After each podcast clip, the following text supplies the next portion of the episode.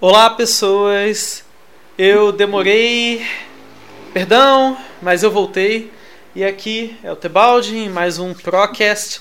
E como vocês repararam, eu estou conseguindo aí uns convidados finalmente, depois de muito tempo, depois de o quê? Uh, mais de um ano aí sem ter nenhum convidado. Apareceram alguns convidados no último programa. Agora vocês estão com mais um convidado aqui. É, se apresente aí, Thiago, para a galera. Olá pessoal, me chamo Thiago. É, eu conheci o Tebaldi através do meu canal do YouTube, que é focado em lives né, e bate-papo. E o Tebaldi ele gosta bastante de conversa, né? Eu vi que ele gosta muito de podcast, entrevista e tal.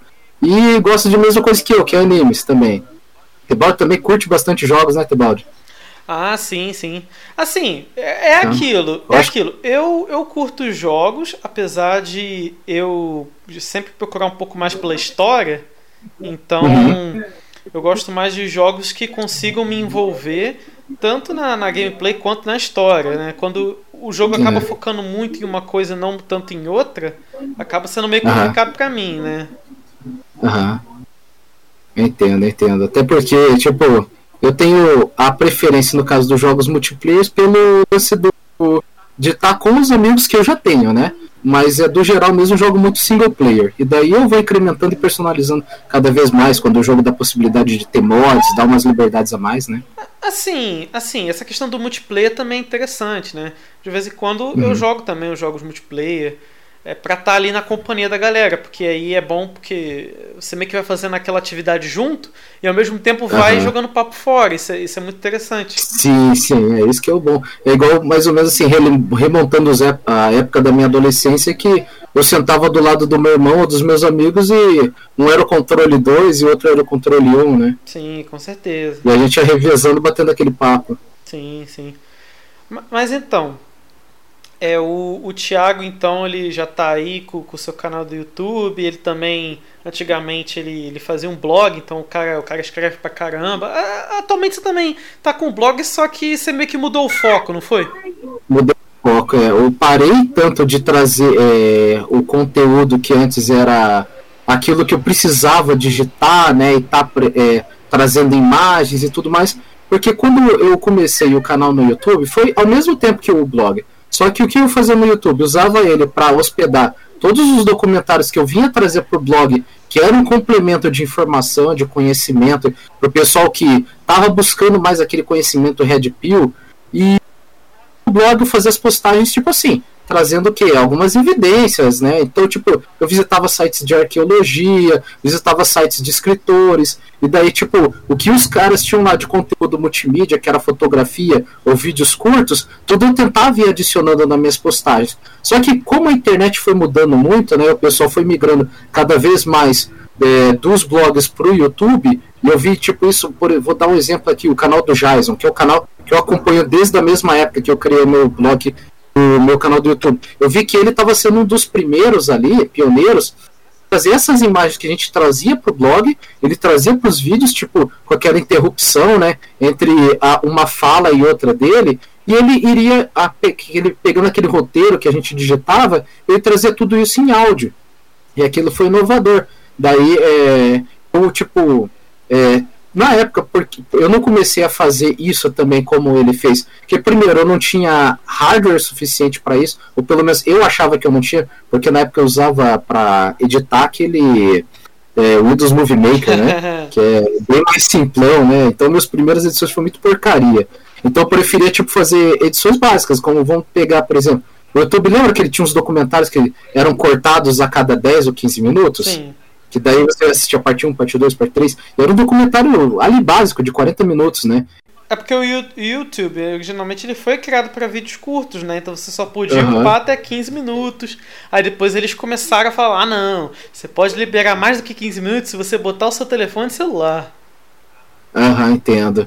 E daí foi mais ou menos o que aconteceu comigo. O que eu comecei a pegar era aqueles vídeos curtos eu montava como se fosse o documentário completo, retirava as partes repetitivas dele, né? Que às vezes os caras acabavam colocando, tipo, ali uma sobra de 30 segundos, uma sobra de um minuto. Então eu fazia esses recortes e colocava ele completo, limpinho, e começava a hospedar no meu canal e no servidor do Mega.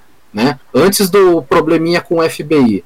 Então, é, o pessoal que entrava no blog tinha acesso a esses links, né? Então eles iam lá baixar, fazer um download no Mega lá, conseguir o DVD completinho que eu postava, né? E, e tipo assim, o blog cresceu muito nessa época pela questão de trazer esse conhecimento é, onde o cara podia devorar de uma vez só tudo, né? E eu começava a divulgar séries, né? Que eu via, tipo, canal Spirit World, que tinha ali séries interessantes, eu pegava e divulgava. Tinha o canal Verdade Oculta, que na época trazia os DVDs Verdade Oculta, que ele vendia para algumas pessoas, né? Mas ele sempre trazia picado no canal dele o DVD completo. Eu juntava tudo e postava. Até um belo dia que rolou uma treta, né? Tipo, eu, por, por causa daquele negócio, eu, o YouTube nem tava enchendo tanto saco de direitos autorais. Tanto é que eu coloquei. É... Ah, não, eu, eu falei de Spirit World, não era Spirit World, era Spirit TV, né? E, e o, o Spirit World era um DVD que eu legendei e coloquei no meu canal. Que era tipo de um cara que fazia DVDs da série Illuminati, New World Order. Daí tinha o Illuminati 1, 2, 3 e 4, se não me engano. Então, eu, eu, eu coloquei no. Coloquei todos esses DVDs do Illuminati e, e, no blog lá e tal. E, cara, nossa, fazia muito sucesso. Todo mundo queria assistir. Porque é, achar na internet esses conteúdos, muita coisa era por torrent, é, nem sempre tinha legenda em português. Daí tinha o, o Armadilha Final, que o cara fez um blog também, onde ele fazia o mesmo trabalho que eu. Ele juntava esse conteúdo todo e postava legendado. Só que, assim, é equilibrado, né? Tipo, eu não ficava catando quando ele fazia um conteúdo, não, não catava dele, né? Eu, no máximo eu divulgava e tinha e eu colocava para download no Mega também. Daí eu vi que ele começou a colocar no download no Mega também. Aí derrubou esse lance do FBI, cara. A gente perdeu o conteúdo todo.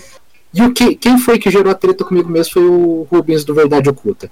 Eu até tinha um contato com ele, achava que ele era uma pessoa legal e tudo mais. Só que, cara, quando deu para ele, ele, eu acho que o YouTube deu uma ferramenta lá do Strike, né? Deu que ele, tipo, começou a procurar quem estava postando os DVDs Verdade Oculta, que até foi um negócio contraditório, porque desde o primeiro DVD ele falava: se você quiser copiar e mandar para seus amigos, você pode ficar à vontade, sabe? Uhum. Mas, pô, na internet o compartilhamento copiar colar é diferente, né? Não é você pegar um driver de de DVD ali onde você pode gravar a mídia e daí compartilhar de forma física. Eu fazia isso com algumas pessoas, né? Mas é, no YouTube eu achei que a melhor forma era no meu canal colocar o DVD completo. Mas acho que a questão dele deve ter sido a seguinte: ah, esses filhos da mãe tá ganhando dinheiro e eu não tô ganhando um centavo, então eu prefiro. Eu não ganhava nada, o canal dele era gigante, o meu era não, pequenininho, não, sabe? Eu, eu sei que você não ganhava, mas esse deve ter sido o pensamento do cara, tipo, ah, eu não vou deixar uhum. ninguém ganhar dinheiro com o meu conteúdo, assim, sabe? É, foi, foi isso que eu percebi, tipo assim, parou de ser um negócio que era é, aquele lance do despertar, né? Que era avisar o pessoal sobre problemas iminentes que estavam chegando. E, tipo assim, de repente, do nada ele viu que era um ganha-pão aquilo né? Eu entendi isso. Aí né? Então o Rubens é, lá cada vez mais focado em vender os DVDs. Eu vi que ele estava fazendo cada, vez mais os conteúdos dele de forma é, é, merchandising, né? Sim. Tava cada vez com mais cara de merchan. E daí, cara, o problema é meu é que tipo não deu tempo de eu, de eu assim é entender a situação e reagir de acordo com a situação foi mudando.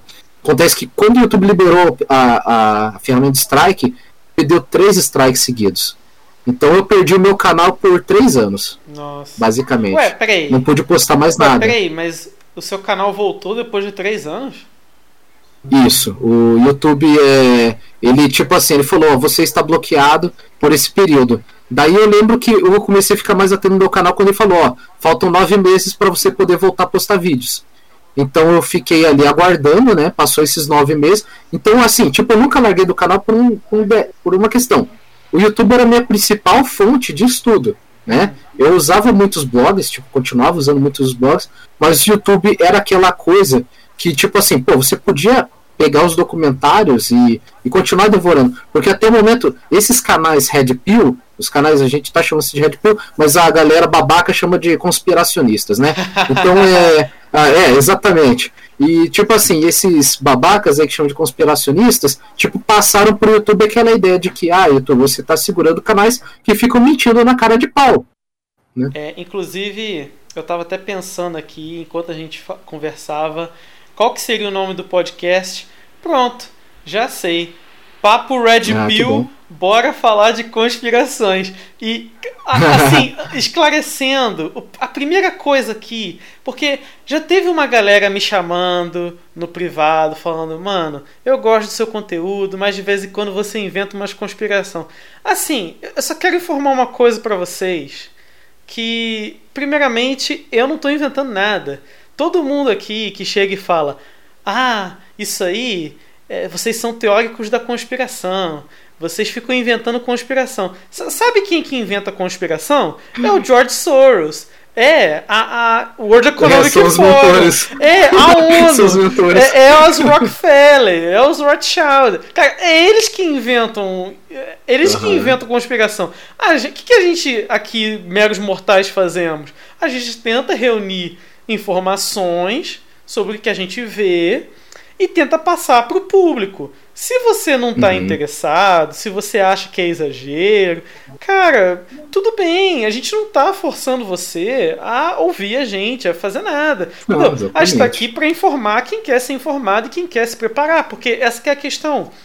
Eles não têm como esconder tudo, inclusive eles adotam um método contrário, né? Eles é, atualmente, uhum. principalmente depois da iniciativa lá do H.G. Wells, né?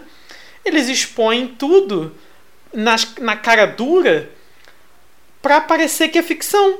Para as pessoas justamente acreditarem que aquilo ali não, não passa de.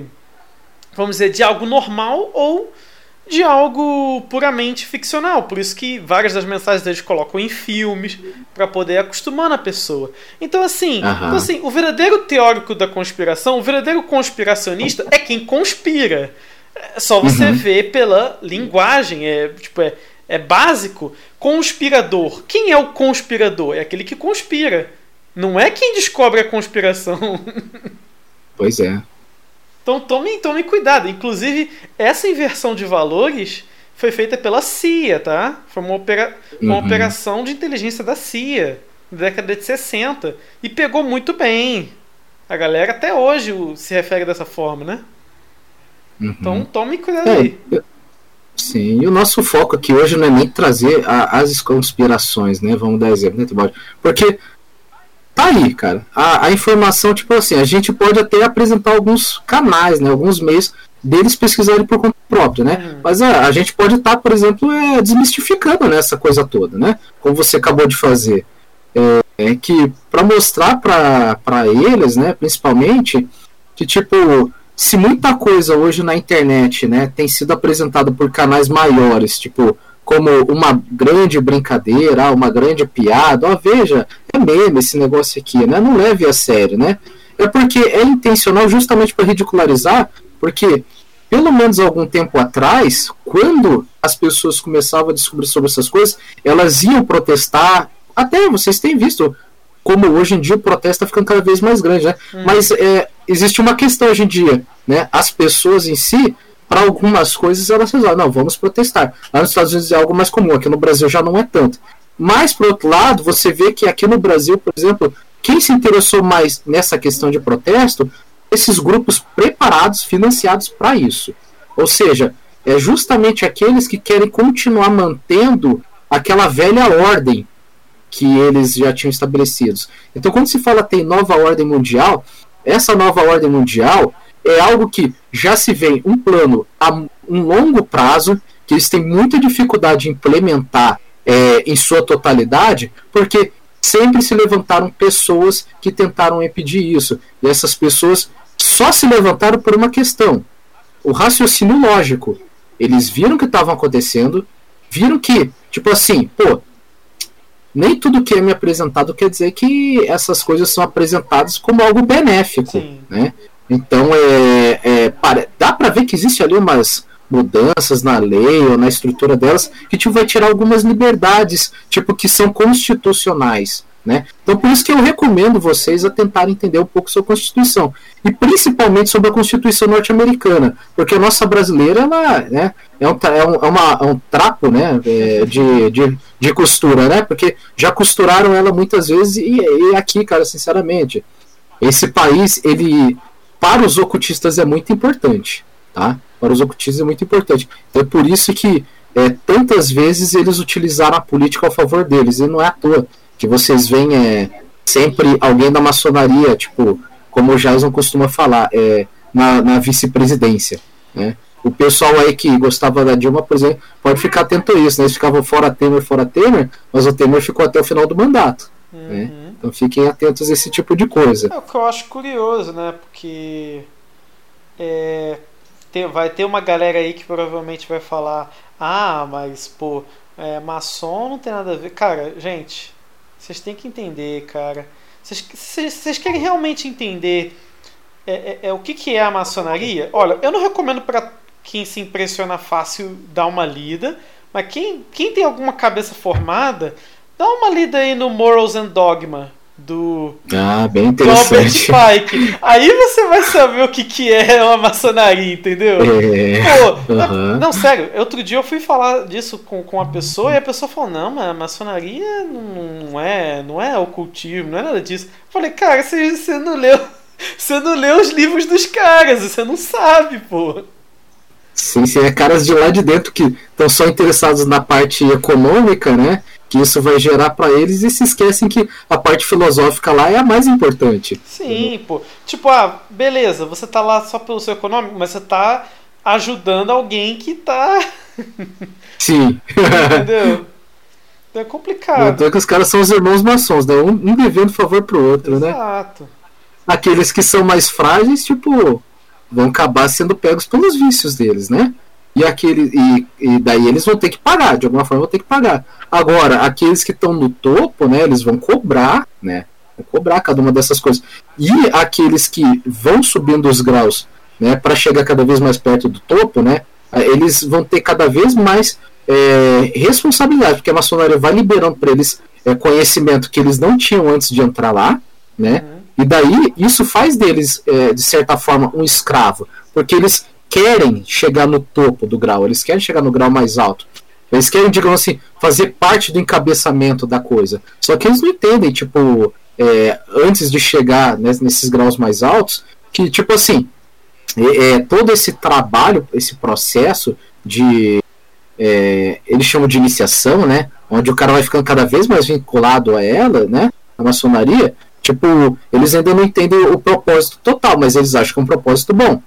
Mas até o, o, o, Daniel Mastral, que é um cara que teve dentro de uma ordem muito pior que maçonaria, muito mais complicada, ele fala que quando você chega no topo da ordem, você chega a acreditar que você está no lugar certo, tá? Se vocês quiserem, a gente pode até estar tá falando sobre isso aqui, mas tipo assim, eu acho que não é a hora. Eu acho que eu prefiro que vocês estejam pesquisando e até recomendo lá mesmo a, o, grupo é, privado né, do, do Jason, lá do canal é, Casando Verbo, porque ele vai gradualmente te explicando essas coisas até você começar a entender, sabe? E tipo, de uma forma que você não vai ficar vinculado. Porque o ocultismo, gente, eu já tive dentro. E assim, é, para quem já foi é, cristão, é, de, de passar por várias igrejas como eu, eu tive até na, na Mormon, cara, que eu descobri que era outra sociedade secreta disfarçada de religião. E assim, é, você, tipo, pelo menos já chega preparado. É que nem uma outra que eu nem sei se eu posso falar aqui. Entendo. Que eles se dizem cristãos também, mas, e que eles batem de porta em porta. Acho que vocês já sabem quem é, mas eu não posso Sim. falar. É. que eles também são aceitas. Se você tenta sair, eles quebram, eles acabam com a sua vida. Tipo, eles não vão te matar, mas eles vão te deixar sem emprego.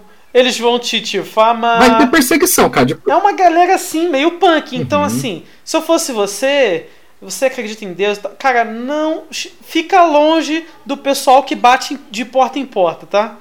Exatamente, né? Não é à toa que os caras estão né?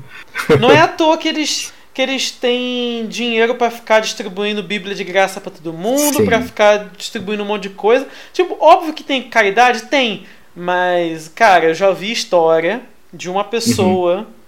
que a, a, família, né, pertence uhum. a isso aí, e eles falavam, ó, eles recebiam menos doação do que eles doavam. Como é que eles conseguiam fazer isso? Entendeu? É, até para dar uma citada dos Mormons mesmo, cara, para você entender como que funciona essa parte de recrutação, eles preferem quanto mais nova, né, desde, desde porque o foco deles às vezes até quando eles estão é, ali é, falando com os pais, né, tentando introduzir aquela, vamos chamar de religião, né, uhum. para não não falar diretamente do que se trata, né?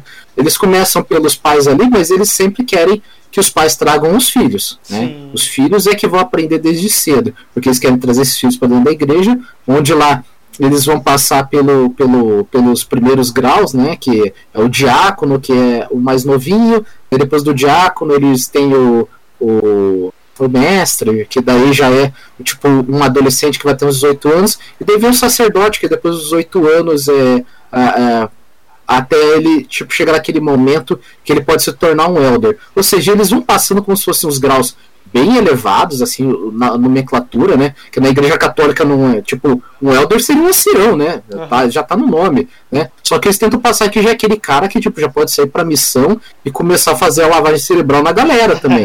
né? Puta, tava esperando, tava esperando o termo. Uhum, eles querem, cara, que você se sinta importante. Por isso essas nomenclaturas de graus elevados, né? Eles querem que você se sinta importante. Então, tipo, o foco é pegar desde jovem mesmo, porque uma lavagem cerebral funciona melhor quando você é novo. Com certeza. E quando você não tem alguém te auxiliando, tipo um pai ou uma mãe que vai te ajudar começar a questionar essas coisas. Então, tipo, é importante para eles pegar os pais. Só que acontece com o adulto, cara. Vou te explicar. Eles vão colocar. É, nas escrituras, Jesus chega a comentar em um momento assim: o meu fardo é leve, o deles não, o deles é um fardo pesado. Ou seja, já é você entendendo que é pelo amor de Cristo que vem a tua conversão. Por quê? Porque Jesus ele não vai ficar fazendo várias cobranças pesadas de você. E o que vocês, jovens de hoje em dia, reclamam muito? Ah, porque na igreja X, diz que eu não posso fazer isso. Na igreja Y, é que eu não posso fazer aquilo. Então eu não vou fazer. Por quê? Porque o mundo é tão gostoso, né? apresenta tanto vício para você que você não consegue largar tudo. Então, tipo, acaba sendo essa a questão principal, né? Vocês acabam ficando presos preso em todos esses vícios. Tipo, ah, eu não quero parar de assistir anime porque falam que Ku lá tem o 666 no, no desenho dele, e ele é um cara transhumano porque ele é meio macaco, e tem o Mr. Satan e tudo mais. Então, tipo assim, essas coisas incomodam a gente quando a gente é adolescente.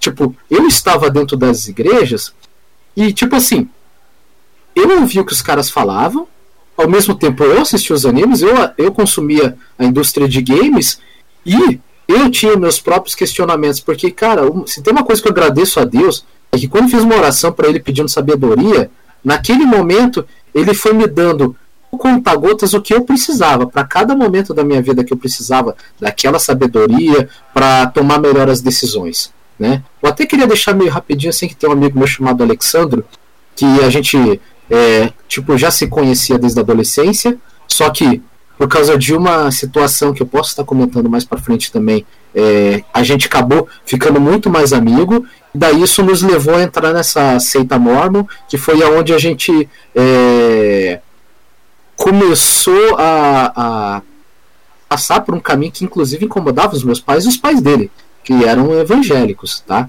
Uhum. Porque nós começamos mesmo na igreja evangélica. Né? Mas eu vou, vou já meio que dar a pincelada. Era por causa de, das nossas namoradas. É, eu comecei a namorar uma garota que estava na igreja mormon. Quando ela falou pra mim que ela estava na igreja mormon, cara, pensa o susto que eu levei, cara. Eu quase caí pra trás. Falei, caramba, mano, tô ferrado. Porque eu já ouvia falar de coisas, mas tipo assim, até aquele momento eu não sabia o que, que era. Falar bem a real. Eles falavam sobre, ah, é uma seita. Ela que te enfiou lá dentro, né? E ela, tadinha, ela no, no, ela foi adotada, Tebaldi. E era essa parte que eu ia chegar. Tipo, que uma das coisas que a igreja mormon incentiva é a adoção. Mas ah. ela incentiva a adoção porque ela quer construir né, um legado onde, tipo, você vai pegar crianças adotadas, crianças que não receberam amor, não receberam carinho, e principalmente não tem qualidade de vida. Então a igreja mormon financia a família, e tipo, aí que entra coisa maluca, porque Lembra que o dízimo é só 10% uhum. daquilo que você ganha? Sim. Mas a igreja mormon ela arrecada muito mais que isso também. Então comece a questionar um pouco isso, né? da onde que vem o dinheiro? Porque todo mundo é milionário. Pensa, 10% do salário mínimo e daí ela te retorna mil reais por criança adotada. Cara, tem gente que faz disso um negócio. A pessoa, a pessoa nem, nem cogita. Pô, de onde tá vindo esse dinheiro, tá ligado? Cara, cara isso, isso que eu acho engraçado, né? Tem, tem uma galera que cai nos golpes assim, cara. Eu fico, mano, mas você não parou pra pensar nem um segundo da onde que veio o dinheiro? É, é, cara, até. Cara, é, é não, eu te falo, eu te falo, ó. Eu não sei hum. se você, se alguém da sua família aí usa, tá? Não quero bater no ah. calo de ninguém. Mas, cara, eu acho muito estranho esses aplicativos aí tipo Kawaii, essas porcarias ah. Sim, sim, sim. Que, cara, que tá bombando agora, galera, não, tô ganhando 100 reais aqui. Eu vi, inclusive, uma menina me mandou um print lá do extrato dela, dela ganhando dinheiro. Mas, cara, eu acho isso muito estranho, cara. Tem alguma coisa muito errada nisso aí, porque. Cara, sei, eu não sei se vocês sabem de como que funciona esse sistema de, de, de anúncios na internet, mas se, uhum. se eu não me engano tem uma taxa, eu posso estar errado, tá? Me corrija se eu estiver errado se não me engano, é, é CDR que fala, a sigla. Isso. A, se não me engano, é isso. E a taxa CDR é o quanto que o anúncio vale na sua região, tá? Uhum, então, é, tanto é que os youtubers comentam, né? Que tipo assim, que ah, muita gente diz que eu sou milionário porque eu ganho dólar. Mas eu ganho dólar baseado no real. Sim, é, é e não o inverso. Não é, não é, não é exatamente baseado no real, mas é, é, ba sim, sim, é, porque é baseado... a, assim, a Coca-Cola Brasil paga menos do que a Coca-Cola Estados Unidos, vamos dar exemplo. É, pra passar sim. o mês comercial brasileiro no teu canal. Sim, isso, isso. É meio que por aí. Por quê? Porque é basicamente o, o valor daquela região, o valor de compra daquela região, né? E isso vai influenciar ah, entendi, o, o, quanto que o quanto que os anunciantes vão colocar de dinheiro ali e você vai ganhar uhum. uma parte. Aham, uma entendi. parte vai ficar pro YouTube e uma parte fica pro, pro youtuber. Ou pro, Mas ou, principalmente ou é do público, né? A, a, região do público, né? Isso. vamos dar exemplo, nos Estados Unidos o público americano tem uma renda saudável, né? Sim. Aqui no Brasil a nossa renda tanto que, é triste, Tanto né? que varia, por exemplo, lá nos Estados Unidos, pô, você vai ver uma variação de cidade para cidade, porém, mesmo com essa variação, você vai ver que na maior parte do, do, do dos estados americanos você ainda vai ter uma estabilidade de CDR que vai ser interessante de investir. Agora, por exemplo, no Brasil, não sei se vocês sabem, mas é o pior CDR do mundo. Uhum. O Brasil é o pior CDR do mundo. Então, pra Kawaii tá te pagando 80 reais por você tá vendo programa. A grana boa dessa, né? Pra você tá vendo propaganda por uma semana, eles não ganharam nem fudendo esse valor. Da onde que eles estão uhum. tirando dinheiro? Sim. Essa é a pergunta, entendeu? Porque eles não estão pagando só você, eles estão pagando todo mundo no mundo inteiro. É, e, e, tipo assim, a questão do Kawaii é para ser mais uma. Vamos dar exemplo, Kawaii, TikTok, né? É para ser mais uma plataforma onde eles pretendem estar alienando cada vez mais. Só que assim, Vamos dar um exemplo da diferença do YouTube, né? Onde ele pega é, um grupo muito maior, né? De pessoas, né? O Kawaii, ele tá começando a ir pra esse lado também, Tebaldi. Tipo assim, não é só igual o TikTok, no começo era aquele lance de dancinha, que era para pegar os adolescentes mais novinhos e crianças, sabe? Uhum. Então, tá, até porque, cara, se for falar também do público, o YouTube, todo mundo sabe que o maior consumidor do YouTube é as crianças. Sim.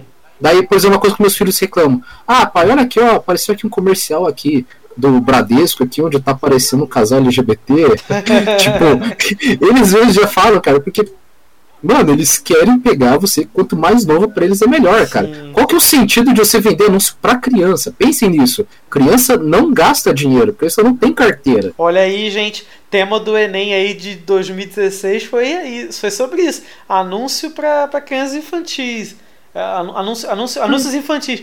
Aí teve um monte de gente lá que, que, que, se deu mal nessa prova. Mas, cara, é, a questão principal é justamente essa. É, lembra que a gente estava falando antes mais cedo da questão da lavagem cerebral? Que uhum. quanto mais, mais jovem pegar, é melhor para poder manipular, para poder realmente formar ali o indivíduo, para poder fazer a lavagem em outro sem nem perceber.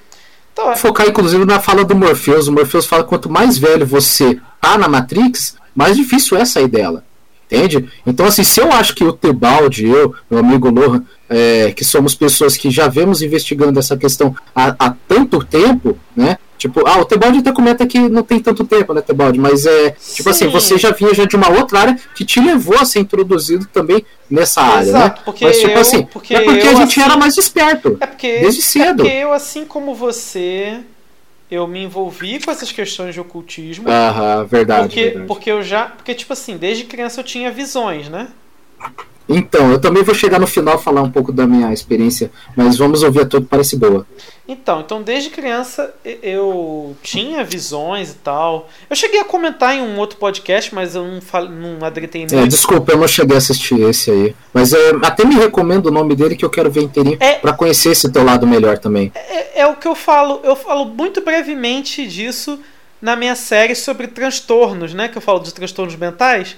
Foram os últimos ah, que eu lancei. Ah, é, então assisti a primeira parte inteirinha, só não vi ainda a segunda inteirinha, tá Sim, tu vê. Me perdoa. É, lá na segunda eu, eu comento muito brevemente, mas eu vou dar até um pouco mais de detalhe agora, para quem ficou curioso, né?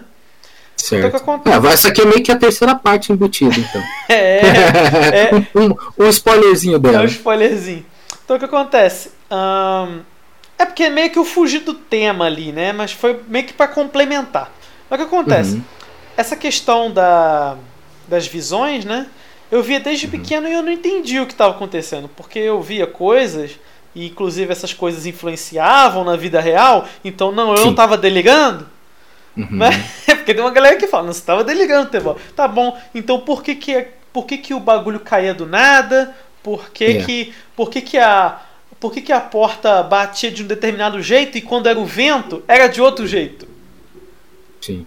Tipo, coisas desse, desse jeito, sabe? Ou, sim, tipo, sim, sim. ou tipo, coisas como.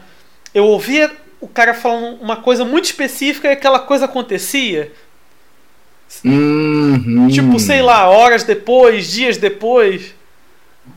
Nossa. Eram umas coisas assim, sabe?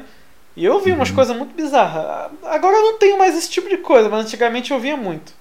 Principalmente... É, porque nós homens parece que é meio natural, quanto mais a gente começa a trabalhar o nosso racional, né? Por isso que, tipo, da, da infância pra vida adulta, a maioria dos homens vai perdendo. Algumas mulheres também, cara, mas eu te falar, a mulher guarda o lado emotivo dela por mais tempo, né? Então aquele, aquele, vamos chamar de visão astral, vamos chamar dessa forma, né? Porque aqueles que entendem sobre a projeção astral entendem, né? Que existe um corpo astral, que ele é, ele é o teu corpo emotivo e o, o mental junto. Mas só que, no entanto, vocês podem reparar pelos sonhos que vocês costumam ter, a maioria dos sonhos eles são menos lógicos e mais malucos, né? Sim. Ou seja, ele reflete muito mais o teu lado emotivo do que o teu lado racional que diria. Mas eu não faria esse tipo de coisa, sabe? será mesmo? mas então, é bom, bom refletir por causa disso, né? Então, tipo, é, não querendo dizer, ah, mas homem e mulher são diferentes, tal, que sempre vai ter alguém que vai, vai discordar, né? Tal da coisa. Mas assim, eu vou olha nesse, como, exemplo... Olha, nesse podcast, ainda mais nesse de transtornos mentais, que eu tô falando sobre mente, eu, uhum. eu já deixei bem claro que, assim, quem quiser continuar acompanhando esse podcast vai ter que entender que homens e mulheres são diferentes. Sim. Tem suas sim. semelhanças? Tem, mas tem suas diferenças também. E tem muitas diferenças, e vocês têm que aceitar isso. Senão vocês não vão conseguir conviver em sociedade. É. Vou falar para vocês, o interesse dos ocultistas, inclusive, é que eles alegam que no passado da humanidade, o homem e a mulher vinham de um mesmo ser, que eles chamam de ser lemuriano. E antes disso eles falam até sobre outros seres é, que seriam é, menos é, molecular né, e mais é, sutil. E daí eles falam que a origem do homem e da mulher vida é a mesma coisa, o que deu a origem feminina e masculina foram é, duas hierarquias lá, que eles chamam de. de é, a hierarquia lunar e a hierarquia solar, pra, porque é mais fácil lembrar disso daí, por isso que eu vou falar dessa forma, né? Mas a intenção deles, até é, quando vocês chegarem no assunto transhumanismo, eles deixam bem claro que eles querem um ser completo, completo. E, e, assim, não tem nada a ver com anjo, tá? Não tem nada a ver com anjo. Ah, porque. Isso me lembra um pouco Bafomé. Isso, tem a ver com isso mesmo. Por isso que é, é o lance do transexual tá tão em, em é, aliás, é, é, tá tão assim, tipo, sendo falado para lá e para cá, porque é uma preparação. Eles querem te preparar para uma ideia. Para te né? transicionar para o não gênero, né? Isso, não gênero. Ou seja, tipo, o cara vai ser meio bafomé ali com daí falo, né? Uhum. Vamos dizer dessa forma. E a, a intenção é que eles querem que, a, a, tipo, tudo que é masculino e tudo que é feminino deixe de existir, porque esse ser ele teria que ter esses dois e equilibrar no centro, né? Sim. Ou seja, então logo você entende, né, que como eles chamam de equilíbrio, o caminho do meio, que eles falam que o caminho do meio do budismo e tudo mais, é aquele que não é dual, né? Aquele que, tipo, ah, o cara não, não segue mais a mão direita nem a mão esquerda, ou seja, ele é, não é nem bondoso demais, nem o outro é malvado demais, né? Então não vão existir psicopatas nem altruístas. O que vai existir é o ser equilibrado. Ah, na Bíblia fala, na Bíblia fala sobre isso, fala é, que é, que nos tempos finais haveriam as pessoas mornas, né? E que, uhum, e, mornos. E que, e que Deus cuspiria eles, tipo. Isso, da sua boca, né? Isso. Porque, porque os mornos, eles não, é, não são joio ou trigo. São algo transhumanizado para algo diferente, né? Porque Deus, ele quer, de um lado, o trigo para ele poder trazer para o lado dele, né? Porque já, vive, já convivem com ele espiritualmente no corpo físico. No entanto, né, durante a salvação, que é o momento que Deus vai transformar, vai, vai é, salvar a humanidade, trazer ela para ele, quem vai para ele é quem já convive com ele.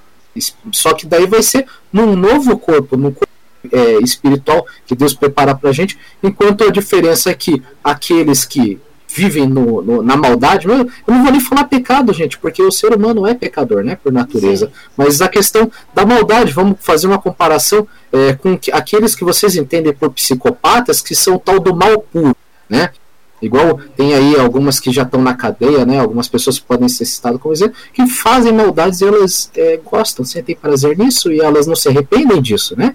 Então essas pessoas elas é, são o famoso joio. O joio ele corrompe, o joio ele, ele destrói, né? Ele, ele estraga o que está é, por perto, né? Então esses daí, o, o, estragar nem sempre quer dizer que vai fazer uma pessoa boa se tornar má. Não, tem umas da influência, existe, a influência é perigosa, né? Mas há ainda o arrependimento, né? Quando você só está sendo influenciado, né? Sim. Mas o problema é quando você mata, né? Porque o joio ele mata o trigo também. Então, é, essas pessoas tiram vidas de pessoas boas. E as pessoas boas fazem do mundo um lugar cada vez melhor, e as pessoas más fazem do mundo um lugar cada vez pior. Então, é, você pega lá, por exemplo, esses satânicos, né? A intenção deles é que tenha só satânicos no planeta Terra e que Deus leve embora, né? Esse joio aí, né? Por isso que eles pregam, né, quando eles fazem esse trabalho da lavagem cerebral, que só precisam de um exército ali para eles, né? Alguém que trabalhe gratuitamente e daí eles vão alimentando com aquilo que eles têm, né? Que é os vícios, né? Eu acho que a ferramenta principal do satanismo é o vício. Sim. Porém, a ferramenta principal que as pessoas servem a eles é a energia, o tempo, a dedicação, né? A força de vontade, né? Isso que é muito triste. Gente, para quem, para quem aí é meio cético ainda e não sabe se é isso, se não é. Cara, eu vou fazer aqui uma analogia. Eu sei que não é, é uma analogia, não é exatamente igual, mas acho que vocês vão entender. Imagina aquela situação em que você tirou uma nota vermelha, né? E você tá, tá ali muito rancoroso que você tirou a nota vermelha. E aí você vê aquele seu amigo, aquele seu colega, e ele tirou a nota vermelha também. E mesmo que por um instante, você se sente feliz, porque ele não tirou uma nota maior do que você. E você fica triste quando você vê aquele seu outro amigo ou colega do, do outro lado que tirou uma nota muito maior que a sua. E você fica com inveja, você fica. Você fica com aquela raiva, sabe? Você queria que ele tirasse a nota vermelha que nem você. Então, sabe, é, é, essas forças satânicas que ele tá falando aí é quase a mesma coisa. Tipo, ele meio que já tá condenado, ele meio que já não tem mais esperança, né? Ele não se arrepende do que ele fez, então ele pensa, pô, ao invés de tentar melhorar, ao invés de tentar fazer alguma coisa para remediar, porque o dia do juízo não chegou, né? Então quem sabe Deus perdoa. Mas não. Não, ele quer arrastar outras pessoas para ir pro abismo junto com ele. Que ele tem tanta inveja de quem, de quem não vai pro abismo que ele pensa: não, eu não quero tirar nota vermelha sozinho. Quero arrastar todo mundo junto, todo mundo tira nota vermelha também.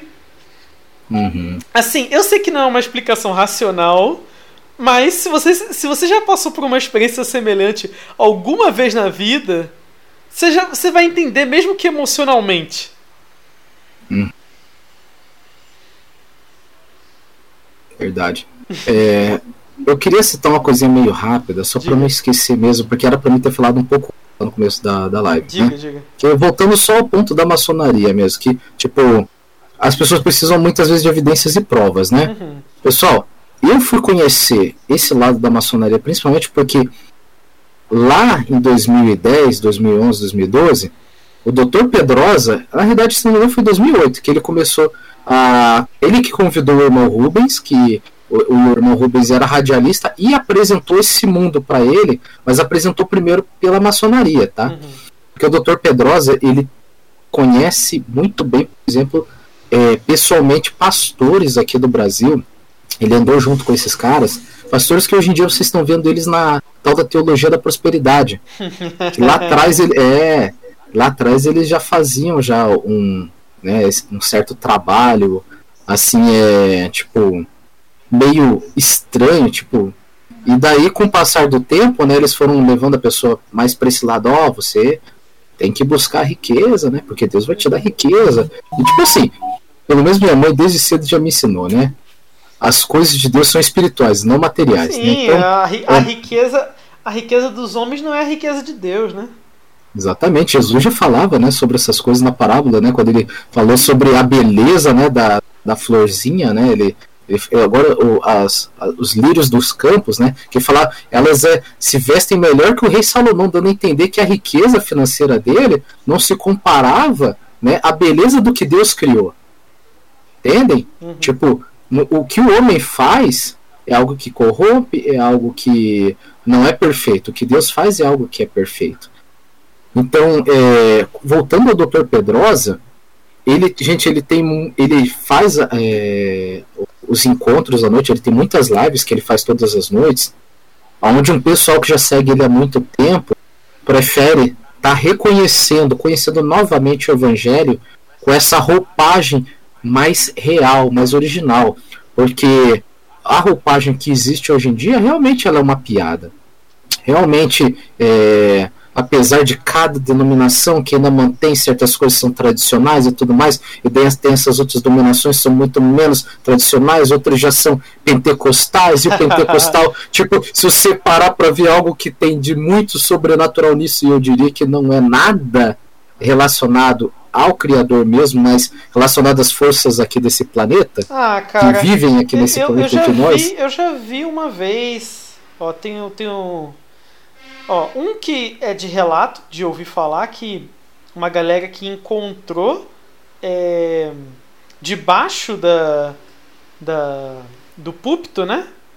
Uhum. Um, um disco lá, né? Um, um pentagrama lá, né? Era tipo. Uhum. Tipo, a galera realmente fazendo é, quase que, que, sacrifícios, né, pro, pros Nossa. demônios lá.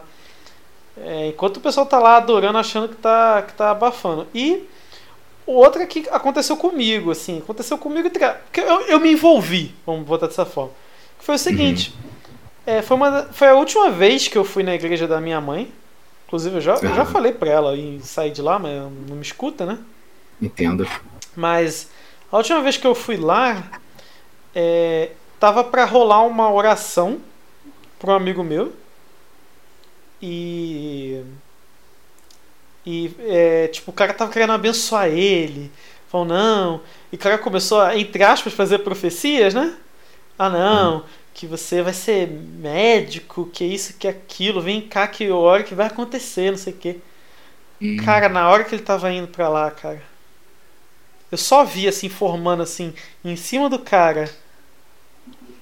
Um demônio assim, Ai. enorme assim. E ele ia esticando, ia esticando.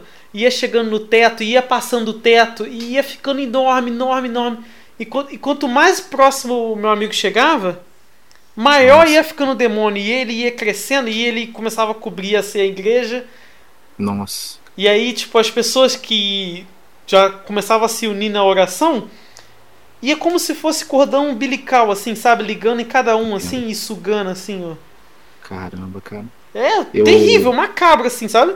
Eu, eu, eu, eu, tava, eu ficava tremendo, assim, sabe? Eu, eu falo que até, inclusive, no período que eu tive dentro da eubiose, eles falavam abertamente sobre isso, né?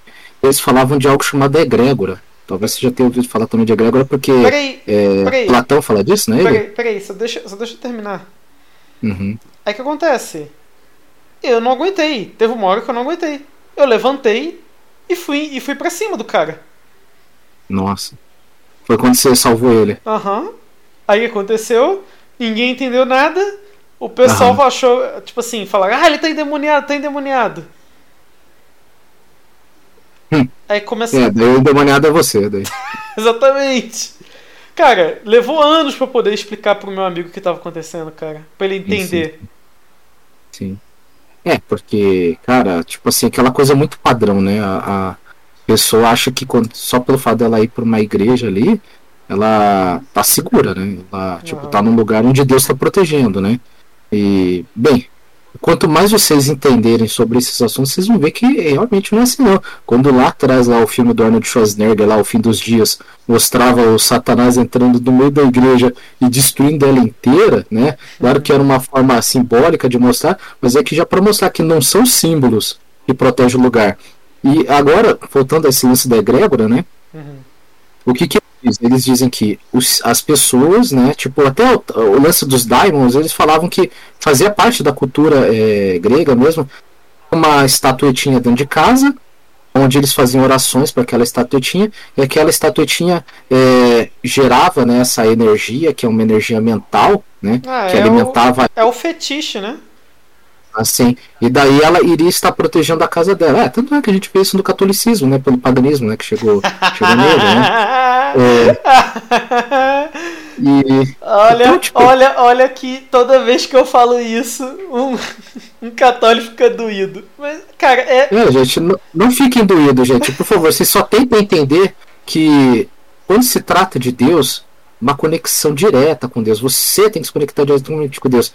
E qual que é o caminho, né, que eu sempre uso nas minhas orações, né? É Jesus Cristo, né? Porque quem veio aqui, o Eu. próprio Deus em carne, para salvar minha vida. Então, o nome que ele deu para si próprio quando esteve aqui, hoje em dia nós chamamos de Jesus Cristo, né? Aham. Porque é uma transliteração do nome, né? De Yeshua, né? No aramaico, Yahushua, né? Como alguns chamam no hebraico. Mas, tipo assim, no, tipo, o que importa é você buscar essa conexão direta com o Criador. Já tá. Pô, o próprio deixou claro nos evangelhos, né? É, Uhum. eu sou o caminho, a verdade e a vida. Ninguém vai ao Pai senão por mim. Então, assim. E, e o que, que é Jesus? Jesus é a palavra, né? Então, de certa forma, o que, o que deve ser feito, né? Você conversar com Deus através da oração, através da confissão. E a confissão não é você ir lá necessariamente com um padre. A Aham. confissão é você estar integralmente, o máximo do tempo possível, você admitir quem você é, o que você faz. Quando você conversa com pessoas que estão dispostas a ouvir, você falar a verdade. Você se abrir minimamente. Você não ser uma outra pessoa. E, obviamente, a pessoa que mais você vai poder se abrir é com Deus. Porque, Sim, sim. porque Deus Ele já conhece o nosso coração. Exatamente. Ele já conhece o nosso coração e ele está disposto a nos ouvir. Obviamente, a nossa parte mais elevada, né? A gente tem que ir ali com nossa maior sinceridade, né? Inclusive, Esse, esse, diga. esse nome Pai Nosso não é à toa, né? É Pai Nosso, ele é o nosso Pai. É, é, é um, é um termo que a gente utiliza justamente para entender que, tipo assim, dá exemplo, um menininho, tá, gente? Eu não tô querendo é, deixar as meninas de lado, tem nada a ver. né? As meninas têm costume de conversar com a mãe, né? Tipo, por, pra, por causa daquele lance do. Da, da mãe entende melhor ela, né? Enquanto o pai entende melhor os filhos, então tem certos assuntos que a mãe diz, ó, vá conversar com o seu filho sobre isso, né? Então, então assim, é, o pai ele já passou pela mesma experiência que a gente, né? Claro que quando a gente fala do Criador, né, ele, ele, a, a vida humana que ele teve, né, foi quando ele foi Jesus, né? Então é quando ele teve aqui entre os homens, né, como Jesus. Mas principalmente é porque nós somos criação dele. Então a- a- o conhecimento que ele tem é, é molecular, é atômico, né? É algo muito mais sutil do que um diálogo, né? Algo é, que a gente passaria só no verbal de um para o outro, né? E, e relacionado à experiência que a gente teve é, no nosso dia a dia. Mas então, assim, é, só para deixar mais claro essa questão do porquê que é importante a gente tem uma, uma conexão entre, a, entre, entre assim, um, entre aspas, assim, tipo, porque alguns chamariam dessa forma, né? Diretamente com Deus. É, é importante você. É, muitos americanos já entendem isso, alguns estavam até o tal do quartinho é, de guerra, né? Que é onde eles fazem é, as orações deles para trabalhar esse lado da guerra espiritual interna que nós temos, que é onde é, até nas escrituras falam de conversar com Deus de dentro do seu quarto e tudo mais, porque esse momento individual é muito importante. Esse momento individual não deve ser só aquela questão de tipo, ah, eu estou quietinho na minha. A questão ali é que o criador, é, assim, do quartinho de guerra que eu citei, né? Sim. Você tem um local onde não é uma igreja, não é um santuário, não é tipo a, é igual, igual os japoneses lá, os shintoístas tem aquele altarzinho, né? Uhum. Os budistas também. Não é algo assim, tá? Não é para você colocar uma estatuazinha, colocar vela. Não faça isso. a separação de ambiente é para você, na verdade. Isso mesmo, é isso mesmo. Tebaldi falou tudo. É o lugarzinho onde você vai estar tá ali só você. Você vai, é, de certa forma, é, começar aí a tentar dialogar com Deus, né? Então você vai fazer aquela sua oração, e inclusive foi nesse momento, lá na minha adolescência, que eu pedi, é, pedi para Deus o, o, o dom de sabedoria é, que era referente àquele, àquela época que eu tava, que era a época que eu tava na igreja mormon, tá? Pra ficar uhum. meio entendido. Não que eu já não tive, como diz assim, pai e minha mãe já me explicar, já, tipo assim, através da igreja evangélica, através do meu pai e da minha mãe, que eram bem diferentes do que é hoje em dia, tá, gente? Tipo, você falava, ó, da igreja mormon, uma seita tudo mais, existem estudos, né? Porque a igreja batista, pelo menos da qual eu fazia parte na época, ah, eles já estudavam outras religiões e fazia parte da escola dominical que a gente conversasse sobre essas religiões e, e fosse passado todo estudo como se fosse uma palestrinha, né? Para você entender, tipo, o que tinha de errado nelas, né? O que fazia delas, né? O, algo que você consegue, através das próprias escrituras, confirmar, ter certeza de que aquilo não era de Deus de fato, né? Por isso fiquem espertos aí com com esses papos aí de é, religião mundial, ecumenismo, é, aonde você vê vários líderes de religiões diferentes, tipo, dizer, não, tudo é uma tem tudo uma origem só, né? Porque teve um Deus lá no passado que instalou os dedos e o Big uhum. Bang aconteceu. E então, tipo assim, só, nós só estamos no caminho de reunião, né? Religião, né? O religare, né? Então, tipo assim, o religar é religar o homem diretamente com Deus não religar através de uma religião, e daí é algo onde a pessoa vai continuar presa, a pessoa vai continuar escravizada, é, Aqui vai continuar é dependendo questão... de um é, para poder indicar para ela o caminho. É a questão da, das instituições, né? Porque isso, as instituições. O que que acontece? É, o próprio Jesus ele fala, né, que o templo não, não, não será mais feito de, de tijolos, de barro. É, uhum. o, o, o templo são os nossos corpos, né? Uhum. Então é justamente o objetivo aí do transhumanismo é profanar os corpos, né? Isso, profanar o que é de Deus. Então assim. Profanar o maior como é que diz o maior telefone que Deus tem comando, Então né? assim, né? a igreja somos nós, cara. A igreja é quando você, assim, eu poderia até colocar, sei lá, a sua célula, sabe? Quando você uhum, se reúne ali com a galerinha, estuda, De faz uma oração, isso. E nessas orações individuais, esse é o momento que você está realmente é, exercendo a sua função como igreja. Quando você vai num, num templo cheio de gente, é, ouvir palestra, cantar, essas cara, você está realmente realmente fazendo um trabalho de congregação tão forte, você está realmente criando conexão ali, você está realmente, é, é, como eu posso dizer, se concentrando em alguma coisa, eu acho muito difícil. Verdade. Não há concentração num, numa uma montoeira de gente. Óbvio que vocês podem se reunir, sei lá, por uma palestra né? No caso seria uhum, o sim. culto, né? Que o pessoal fala. É a palestra. É, porque a palestra ela te dá aquele momento final onde tem as perguntas e respostas, né? Sim. Mas é a questão. É, Participação. É, é, você, é você identificar o que cada coisa é. Ah, agora está no uhum. momento de uma palestra. Agora eu estou no momento de me reunir com uma galera um pouco mais fechada, fazer o estudo. Agora eu estou uhum. na hora de é, é, conversar com Deus. Cada uma tem uma função diferente. Uhum. A questão da congregação, ela no máximo serve para você encontrar pessoas, para você poder formar essas células. Então, uhum. então você não tem que ter aquele apego máximo à instituição e os concílios da instituição são o que importa. Não, Sabe o que, que importa? Importa você falar com Deus, Deus, uhum. Deus ir te guiando, você lendo a Bíblia, que a Bíblia tá os relatos do que aconteceu no passado com o povo que era o escolhido para poder passar uhum. a palavra, pelo menos até o tempo ali de Jesus. Sim. Então, tipo assim, é, é você ter essas noções, né? Pegar é, quem sabe até relatos modernos, né, de pessoas. E, Sim, e você e, e, criando e criando a sua trajetória com ele. Sim. Isso que é o mais fundamental. Assim, você pode discutir questões de teologia, pode, questões de doutrina, pode, mas você tem que tomar cuidado, porque justamente no final dos tempos vai ter vários falsos profetas. Então assim, é, você fiar totalmente na doutrina tá errado. Você tem que ter a experiência. E eu sou o cara de pau, inclusive mudando o versículo, né? O, o, a explicação do versículo. Fazendo é, bíblias com nomes diferentes, né?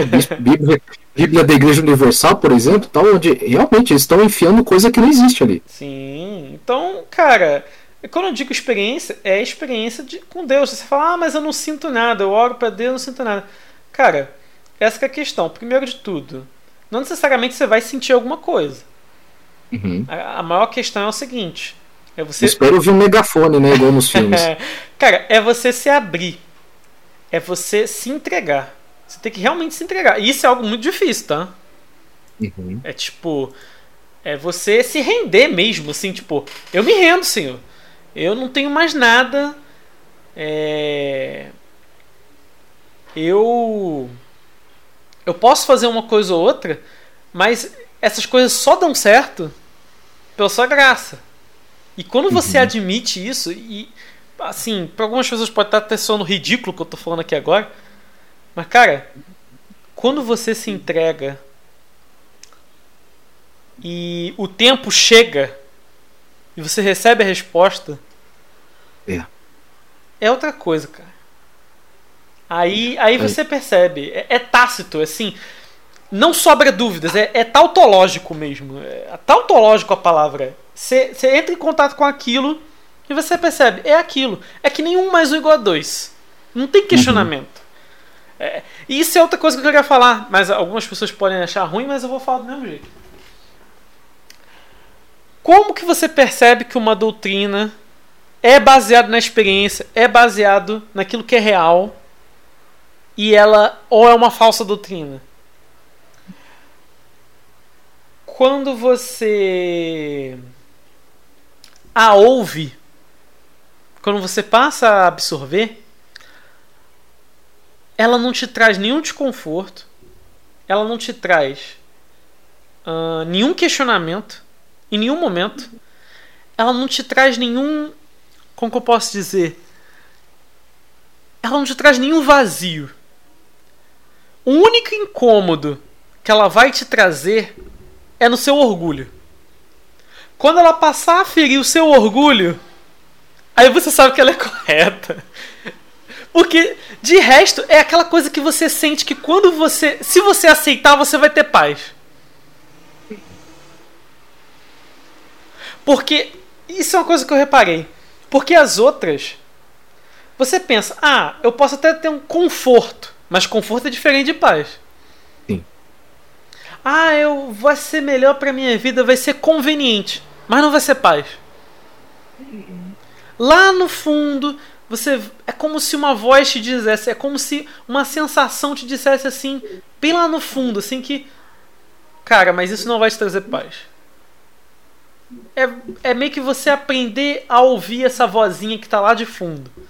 Quando você passa a dar ouvidos a ela, aí você não cai mais nesses golpes. Você não cai. É difícil? É. E a oração ela te ajuda a ouvir essa voz. Mas eu acho fundamental, assim.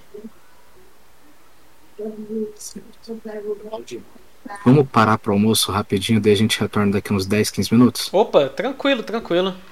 Em off aqui, você estava me comentando melhor do seu jabá. Me fala aí direito da questão do blog aí. Me, me explica melhor o blog, como que isso evoluiu aí para suas lives, porque assim, é para o pessoal entender o que você faz no YouTube e fala o seu nick, suas coisas também, para o pessoal poder encontrar. Obviamente eu vou deixar aí os links na descrição para quem quiser acessar o conteúdo dele, mas explica aí o seu conteúdo para a galera é, ter um maior interesse né, em procurar.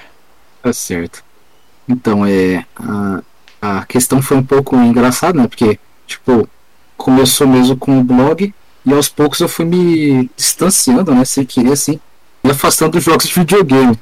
Até eu acho que uma coisa meio engraçada que minha, minha esposa acabou percebendo no começo, assim, do, da nossa relação, que quando eu tava é, fora do trabalho, né? Tava descansando em casa, numa folga e tudo mais eu geralmente pegava um jogo single player, ele batia final nele, né? Jogava ele completinho. Era a época que eu ainda parava muito para prestar atenção nas histórias dos games. Sim, sim. Hoje em dia eu tenho meus jogos favoritos, né? Que dá para brincar bastante, dá para é, personalizar bastante, mas assim, dá para dizer que eu presto atenção na história, mas não é tanto assim, né? Igual o fã mesmo, né? Geralmente manja de tudo. É mais aquele negócio de estar tá jogando ali para se divertir mas para assim, despertar um pouco de interesse do, dos gamers, né? Que já tem costume mesmo de procurar ali uma live ou outra para assistir. E tipo assim, sempre tem aquela proposta de trazer essas pessoas é, não só para serem espectadores, apesar de que muitos têm a preferência de ser espectador mesmo, mas para poder estar tá convidando para vir conversar também sobre assuntos. O que, que acontece? Desperta pessoa assim, aquele lado de, pô, eu, eu concordo com esse assunto que esse cara tá falando e com essa opinião dele aí. Então, é, ou eu tenho alguma experiência que eu quero contar também, igual, né, já citando você como um exemplo, né? Sim, sim. né, eu, eu, eu tava procurando, eu tava procurando sobre conteúdo de Honkai Impact 3, né? Uhum. E aí eu não encontrava nada, tipo, na verdade eu, eu nem encontrei exatamente o que eu tava procurando no dia. só que. Encontrou amizade de repente, né? É, só que aí eu encontrei a sua live e aí eu abri para ver se você tava falando alguma coisa sobre o assunto. Você não tava falando, mas você tava falando de assuntos que me interessavam. Eu falei, ó, oh, interessante esse cara aí. Pô, ele, de, ele deixa o Discord dele aqui e deixa eu dar uma olhada.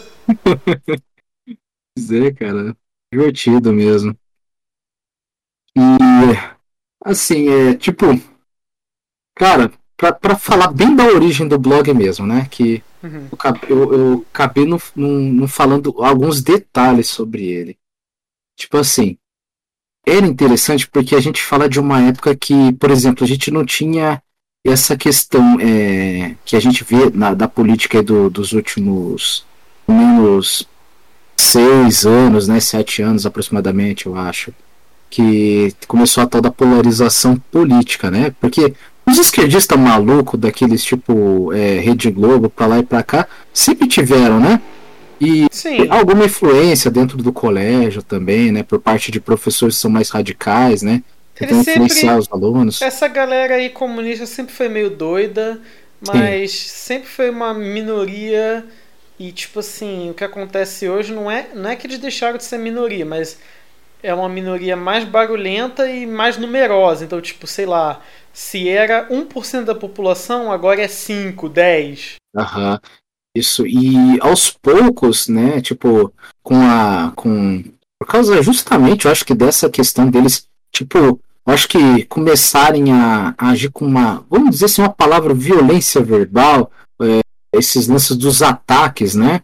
Tipo, acabou se levantando o outro lado que pensa diferente deles, né? Que inclusive a gente não ouvia muito, é, porque tipo, nós acabamos é, por meio que por padrão tendo aquela questão da opinião meio popular, tipo assim, é, onde tipo, você não briga com a pessoa, você simplesmente discorda de uma coisa ou outra durante uma conversa, né? Sim.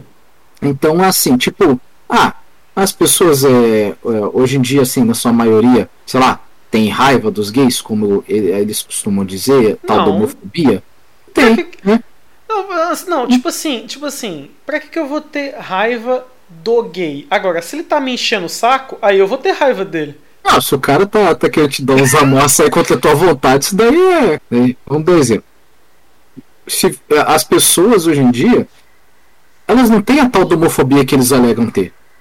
Sim. Talvez uma minoria que quase ninguém conhece, eles acabam usando, né? Para poder botar um exemplo, e daí eles vão pegando é, coisas aqui e acolá de comentários é, em blogs, YouTube, notícias e tudo mais, para tentar montar uma narrativa, né? De nossa, existe uma direita vilã, existe uhum. pessoas que querem mal apenas porque a pessoa disse que é gay.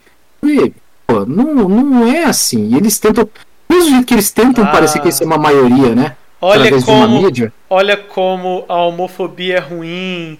Tem um monte de gays e trans que foram expulsos de casa porque o pai era cristão conservador. É, tipo isso. Nossa. Sendo que a maioria dos pais, mesmo sendo cristão conservador, a primeira coisa que eles aprendem é o perdão. E o perdão é assim, eles entendem que mais importante que o meu perdão é o perdão de Deus. Então, muitas das coisas dos meus julgamentos eu devo deixar para lá, porque é Deus quem vai julgar. E a família a gente deve amar, né? acima de tudo, né? Sim. Primeiro, Deus, Jesus Cristo, Espírito Santo e a família. Depois da família vão vir amigos, vão vir colegas, vão vir companheiros, pessoas próximas, né? Sim. Mas a, a, o cristão, ele, ele, ele por, por essência do cristianismo, ele tem que entender que existe uma coisa chamada amor ao próximo e botar isso aplicado na vida dele. E o amor ao próximo é amar é, pecador. Né? Todos nós somos pecadores, né? Com Agora, certeza. com Deus é outra coisa, né? É ele que julga, né? Então, Deus ele não gosta do pecado, ele ama o pecador também. Então, nada como tendo o melhor exemplo que é Deus, né? Vai falar pra gente, ó, o pecado no amo, né? E nós devemos sim, tipo, não aceitar que sejam feitas leis que nos obriguem a conviver com o pecado de, de forma que você aceite essas coisas fazendo parte da sua vida, né? É Mas, é aquela é, questão, é aquela questão. O pecador né? ele sempre vai pecar. Então, paciência. Não é, é eu que vou mudar ele. É, é aquela questão de tipo, uma coisa é o, o pai aceitar a, a condição do filho, tentar instruir, mas não, não, não realmente ser agressivo com ele ao ponto de realmente fazer uma atrocidade, né? E é, aceitar. Que... Se, se, ele não, se ele realmente não quiser levar aquele ensinamento a cabo, uhum. aí é paciência, né? É, é, a pessoa com Deus. Sim, sim. Agora, agora, outra coisa, né? É eles falarem assim: ah, não, você tem que aceitar os hábitos dele à vontade. Então, por exemplo, o, o filho chega lá e fala: ah, ele não aceita como eu sou, então, então eu vou embora, vou denunciar, vou fazer um inferno na vida porque ele não deixou eu levar o meu namorado em casa. Eu chego, pois é, eu chego, eu, chego, eu chego meu filho, meu filho, a casa é sua? Uhum a casa não é sua. Então você tem que respeitar as regras da casa. Uhum. Não é assim. Uhum. Não, pois é, porque afinal de contas é o pai e a mãe, ela, eles é na casa deles, né? Eles têm que construir uma regra para que os filhos não passem do limite, né? Para que os filhos, por exemplo, não peguem influências de fora, tragam para dentro de casa e tipo assim, querendo ou não, dentro de uma casa tem que ter uma hierarquia, né? Afinal de contas, é, vamos dar exemplo que as escrituras pelo menos colocam né, como a figura do patriarca ou cabeça da casa, né? Sim. E a mãe como o coração da casa, a criadora, né? Mas assim, eu sei que hoje em dia o pessoal quer discutir muito esse assunto sobre, ah não, é, mas eu fui criado pela minha mãe, então é, outros dizem que a minha mãe foi meu pai também. Tá, então vamos deixar um pouco isso. No meu canal do, do Telegram, né? Você também uhum. tem um canal aí no Telegram, né? Você falou? Pois é. Eu, inclusive, coloquei. Cara, o primeiro áudio que eu coloquei lá, olhem lá. Eu deixo sempre na descrição aí o canal do Telegram. E só vocês olharem em arquivos ou em áudios, deve estar em um dos dois lá. Você vai ver, ou em músicas, eu não sei como que o Telegram organiza, mas vai estar em um desses aí. Você vai ver lá todos os arquivos de áudio. O primeiro, eu botei minicast 1. É, são os Uhum. minicasts. O minicast 1 se chama Costelas. Eu falo justamente sobre Hum. isso, que a mulher é a costela do homem. Eu falo disso, você falou da questão do Parte que coração. protege, que segura o coração masculino, né? Exatamente, mas Que- você, vê que, mas você vê que é uma segurança interna. Sim. sim. Aí, aí você vê como que isso se relaciona com a segurança do lar, com a questão, Uhum. com a questão da manutenção do lar. Uhum. Então, tipo, é- a função da mulher ela, ela é bem central mesmo, como se fosse um coração de fato, né? Isso. Até por isso que não é à toa que na É uma função mega importante. Aí chega uma com galera e fala. certeza, muito galera- mais importante. É, é- é- é o centro familiar. Sim, aí a galera fala: ah, não, você tá rebaixando a mulher. Rebaixando a né? mulher, rebaixando a mulher é botando ela pra trabalhar fora. Isso, botando ela pra fazer um trabalho que, tipo assim, vai dar um desgaste físico nela que ela não deveria estar fazendo, porque a, o desgaste físico que a mulher tem na casa dela, como a Patrícia até conversou na live de ontem, é uma coisa mais saudável porque a mulher, ela faz o horário dela. Agora o homem não tem dessa. Se o homem tiver que acordar 5 horas da manhã pra estar do outro lado da cidade, pra poder trabalhar pra uma outra pessoa, pra poder aguardar até o final do mês pra poder trazer alguma recompensa, que é o que vai gerar alimentação, ou a- alguns ali, tipo, sei lá, a cada 15 dias, né? Tem o meio o adiantamento salarial e tudo mais. Tipo, pra entenderem isso, porque, tipo assim, o, o homem, é, ele na pré-história era caçador, né? Na época que ele dependia, né, de correr atrás do, do alimento, né? Então, Sim. a mãe estava sempre ali fazendo aquela, aquele, aquela parte de cuidado, né?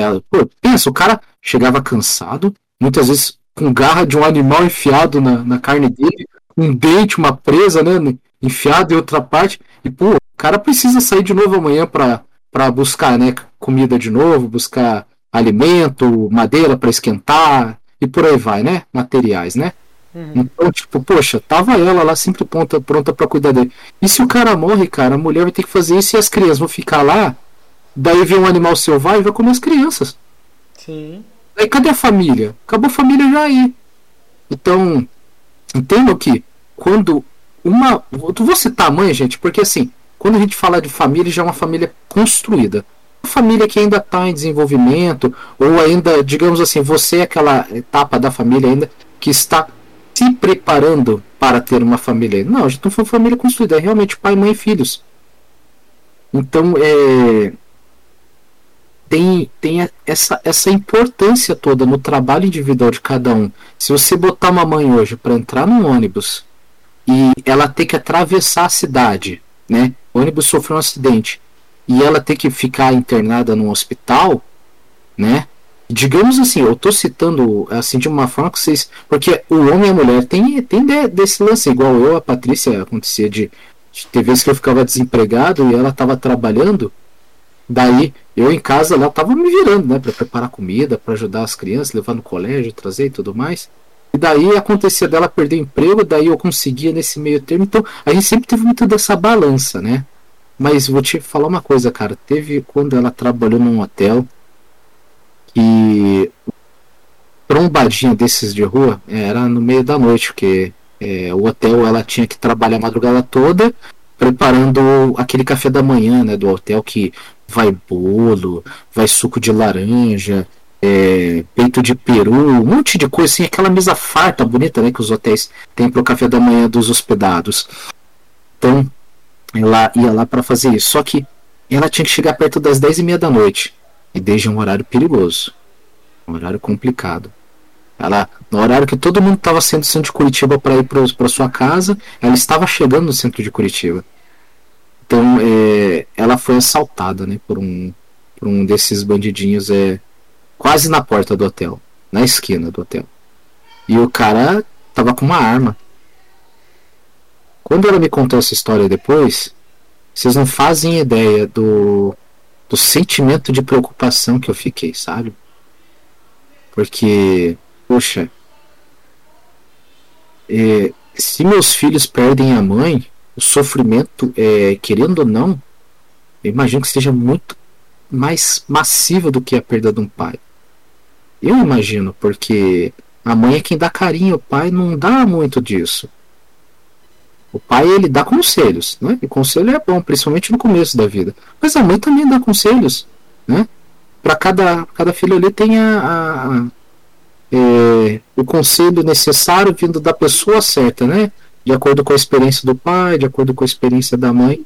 Mas é, é, eu entendo, cara, que tipo assim, a própria esposa também sofreria muito com a, com a perda do marido. Com certeza. Sim, sim, mas é, sei lá, cara, sabe como eu, eu, a gente homem se sente impotente, sabe, quando ouve uma história dessa. Porque ah, você, nos, tempo, nos tempos de hoje, se uhum. você quer defender a sua família, você que tá errado, né? Aham. Uhum. Tipo, eu pensei, poxa vida, né? Como eu queria poder é, ter deixado ela com uma arma para ela poder, pelo menos, se defender caso pois o moleque é, né? realmente a, a, tentasse apertar o gatilho, né? E, e, tipo assim, a gente sabe, né, que com a mulher tem a tal da violência sexual, né? Uhum. Eu acho que é o pior mesmo, né? Ele, o cara com uma arma pode fazer o que quiser. Só que, como ela contou para mim, né, o que acabou acontecendo que ela carregava uma bolsa com utensílios domésticos, porque o hotel, apesar de ter uma cozinha bem preparada para isso, mas ela era obrigada a trazer as coisas de casa para fazer os bolos, fazer os alimentos tão bem feitos como ela costumava fazer aqui em casa, porque minha esposa sempre teve experiência com cozinha. Sim. É, é uma coisa que ela sempre gostou de cozinhar, né? Tanto é que pro ponto de ela levar isso para pro lugar significa que ela realmente era dedicada, né? Sim, sim. Sim. É, que a gente acaba vendo em muitos trabalhos nossos, né? Que às vezes o gerente, a pessoa responsável, ele tá, tá mais preocupada com, com a questão da economia. Tá uhum. preocupado com investimento. E muitas vezes o diretor, o chefe, o dono do estabelecimento, nem faz ideia disso. Porque ele paga uma, um valor alto ali pro gerente, para que o gerente cuide disso para ele não ter que se preocupar. Aí o gerente então, economiza, pega uma parte, né? Alguns pegam uma parte, outros te passam assim, ó, viu como estou fazendo um bom trabalho, você nem está tendo tanto gastos comigo. Tem disso ainda, essa manipulação, né? Nossa. Essa questão manipulatória também. Então é, é, como você falou, né? Então às vezes depende muito de nós funcionários nos dedicarmos mesmo. Né? Mas a, a, questão principal que eu quis colocar ali é isso, porque é, eu como marido, como homem, eu queria estar do lado da minha esposa para naquele momento eu defender ela de alguma forma. Mas eu não podia, porque nesse momento eu estava em casa cuidando dos meus filhos. E tipo, isso deu muito em mim. Ela dizia que ela, quando nas noites que eu trabalhava, né, como porteiro, né, e como vigia também, ela dizia que ela tinha muita preocupação. Mas é, eu falava para ela sempre, ela fique tranquila, porque eu sei lidar com essa situação, eu estava seguro porque eu agia assim, assim, de alguma forma, né? E sempre comentando com ela, né? Tipo, para que ela pudesse ficar mais tranquila. Mas eu também sempre tive a preferência por tentar. Alô? Alô? Percebia que. Alô, alô? Ah, o, disco, o Discord deu uma interrompida aí, Tebaldi. Eu reparei que congelou o vídeo aqui também. Isso, isso. Você, você deu uma caída. Vamos continuar. Então, você estava tá, falando do, do, do, seu emprego lá como porteiro, que a sua mulher isso, ficava preocupada. Dessa questão da impotência. E, e, e, que, e que, mas que mesmo assim você sempre teve uma preferência a se arriscar mais, é isso? É, cara, mas é que tem uma questão, não é que eu tenho uma preferência a me arriscar. Eu costumo escolher um pouco o emprego também, sabe? Ah. Na, durante a, a, entrevista, os primeiros dias de trabalho, eu, eu dou uma avaliada nível de periculosidade. Tipo, é, é, acontece às vezes, Tebaldi, de eu realmente acabar me firmando no emprego muito mais tempo, mesmo sabendo que existe algum risco, sabe? Uhum. Mas é que eu sou muito estrategista, eu vou montando uma estratégia para ao, ao longo do prazo, né? Depois que eu passo da experiência, que é os primeiros três meses, né? Para ao longo do prazo eu acabar tendo um pouco mais de qualidade de vida dentro do trabalho. Sim. Né? E é mais ou menos um exemplo igual a Patrícia, ela teve a qualidade de trabalho, né? A qualidade de vida dentro do trabalho na questão de tipo trazer uns utensílios, né? Poder ajudar. Mas é, cara, é sério mesmo, tipo, igual teve esse emprego de 2000 e que que eu saí em 2017, antes de eu começar a fazer as lives foi antes do período de começar a fazer as lives, que era o de vigia noturno, que foi quando eu comecei a ter muitas experiências espirituais lá dentro, e eu vi que isso estava me dando um aviso. O lugar não era bom. De que minha vida estava em risco. Minha vida estava em risco lá dentro. E não era pouca coisa não, cara, era risco pra caramba. Daí eu conversei com a família e falei, ó, vou me desligar de lá, dependente de como isso me prejudicar num período de desemprego, né? Porque já era já essa fase que a gente já sabia já que desemprego tinha aumentado. Sim. Então, assim, eu acho que eu sempre confiei muito mais em Deus para cuidar dessas coisas para mim, sabe? E claro que eu confio em Deus também quando a Patrícia estava trabalhando, mas é, uma coisa, cara, que acontece dentro do casamento não é via de regra, tá, gente? Não é via de regra, mas que aconteceu muito comigo é aquele negócio de que o conselho do marido, a opinião do marido vale menos que de uma amiga. Vocês pensem bem nisso aí, gente, porque assim, é, é, a Patrícia ela era influenciada por colegas de trabalho e uma amizade aí, tipo, de um tempo atrás que acabava é, sempre, não tem sempre os melhores pontos. O importante é a independência feminina. O importante é você precisa de alguma coisa, você vai lá e compra com o teu dinheiro. E a própria Patrícia, ela sempre foi sincera comigo que quando ela pedia para mim as coisas, era mais fácil dela ter. E quando ela tinha o dinheiro do salário dela, era mais difícil dela ter porque ela gastava sem perceber os gastos dela mas é uma coisa própria dela, né? É claro que existem mulheres aí que o, contrário no casamento, né? Que o homem é mais gastão e a mulher é mais econômica, né? São perfis, né? Mas o que eu quero dizer assim com relação a certos cuidados que a gente tem, porque é bom a gente buscar entender qual que é o nosso perfil dentro do relacionamento. Mas assim, foi interessante você ter entrado nesse assunto, que inclusive eu ia te perguntar sobre essas, essa questões de relacionamento, né? Uhum. Mas meio que você já está entrando aí. Cara, é, eu eu vou meio que eu vou meio que não, não discordar, mas como que eu posso dizer? É, eu acho que esse negócio que você falou, eu acho interessante porque não, eu não sei se se normalmente a sua mulher gasta muito assim, ou se é só quando ela está numa situação de pressão maior, porque uma coisa que eu reparo também, né, uhum. É que quando a gente está sendo mais pressionado, a gente está numa situação desconfortável, uhum. a gente tende a ser mais impulsivo. Sim, sim. Ela fumava, por exemplo, pra você ter ideia, quando estava trabalhando. Então, Era uma coisa que então. acontecia, então ia dinheiro jogado fora com isso, né? Então, exatamente. E as assim, crianças criticavam ela por isso e diziam para ela parar. Não era uma coisa que só eu pedia. Então, então tipo, justamente para a pessoa ela, ela ficar mais tensa, ela vai fazer mais burrada, ela vai gastar mais dinheiro do que o normal. Então, assim, é, eu não sei exatamente como que é o convívio com, com a sua mulher. Né? A gente já conversou um pouco. Ah, mas... eu, vou, eu vou entrando aos pouquinhos para tipo, compartilhar essas experiências. Sim, mas assim, o que eu enxergo assim no geral, né? Uhum. É que tem várias mulheres que normalmente são mesmo mais conservadores assim nessa questão do dinheiro, né? Não é, gastam tipo, muito. O Lohan comentou comigo que a esposa dele é assim. Ele gasta mais, ela economiza. Sim. Só que aí quando, só que aí quando você bota essa mulher que gasta pouco, que normalmente gastaria pouco, mas você bota ela numa situação que ela não deveria estar, sob muito estresse, principalmente de, de, desses trabalhos assim, né? Que, Sim, que acabam isso. exigindo muito do, da psique dela. Uhum. Ela acaba ficando meio sobrecarregada e acaba desperdiçando dinheiro. Sim. E daí você vê e, o caso e eu, de... eu digo isso, eu digo isso só na, não só para as mulheres, tá? Uhum. Para homens também, que tiverem é isso que eu ia colocar. Em, em funções que, que, que, não, que não se enquadram com a personalidade dele, com o que ele consegue ou não fazer. Também uhum. pode ser muito bem isso, tá? Então, tipo, eu diria que se aplica tanto a homens quanto a mulheres. Agora, volta naquele assunto que a gente falou antes mais cedo, né? Você colocar a mulher para trabalhar fora sem necessidade é, cara, é botar ela pra ter estresse à toa, tá ligado? Uhum.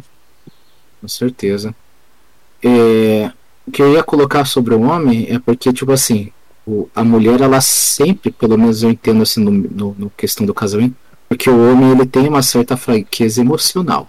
Então, assim, é, se ele chega é, casa cansado, porque vamos, vamos, vamos colocar aquela situação onde, tipo, pô, às vezes um colega de trabalho, às vezes um patrão ele humilha você, ele pisa em você, e, e talvez até vo vocês é, que são solteiros possam concordar com o que eu vou dizer no seguinte sentido, né? Tipo, que esse tipo de fase faz você sentir falta de alguém para te dar um carinho e um amor. Ó, ponto. Quando eu era adolescente, eu comecei a trabalhar aos 14 anos, pessoal, mas é, é só para vocês terem uma ideia de, de como eu fui sentindo que isso acontecia comigo. Era minha própria mãe que, que me incentivava a trabalhar. Você comentou agora dessa questão do, do carinho, do amor. Uhum. Cara, cara, eu sei que pode não ter nada a ver, mas tem tudo a ver. Uhum. Quantos anos vocês estão casados?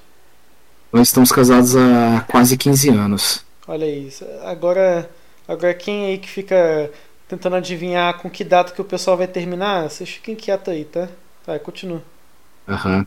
É, até até o, o, vamos ver, 2021, a gente se conheceu, até umas coisas aconteceu assim, tipo, meio que rapidamente. É, foi 2007, né, que, que, que a gente casou mesmo.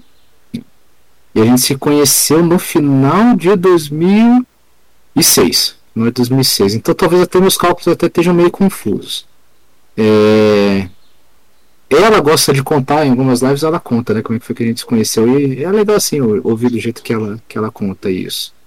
Uhum. Mas o, o importante em dizer é que antes de eu conhecer ela, eu passei por uma fase onde tipo eu tinha ter, é, saído de um relacionamento onde basicamente a minha ex-namorada ela foi removida da minha vida, né?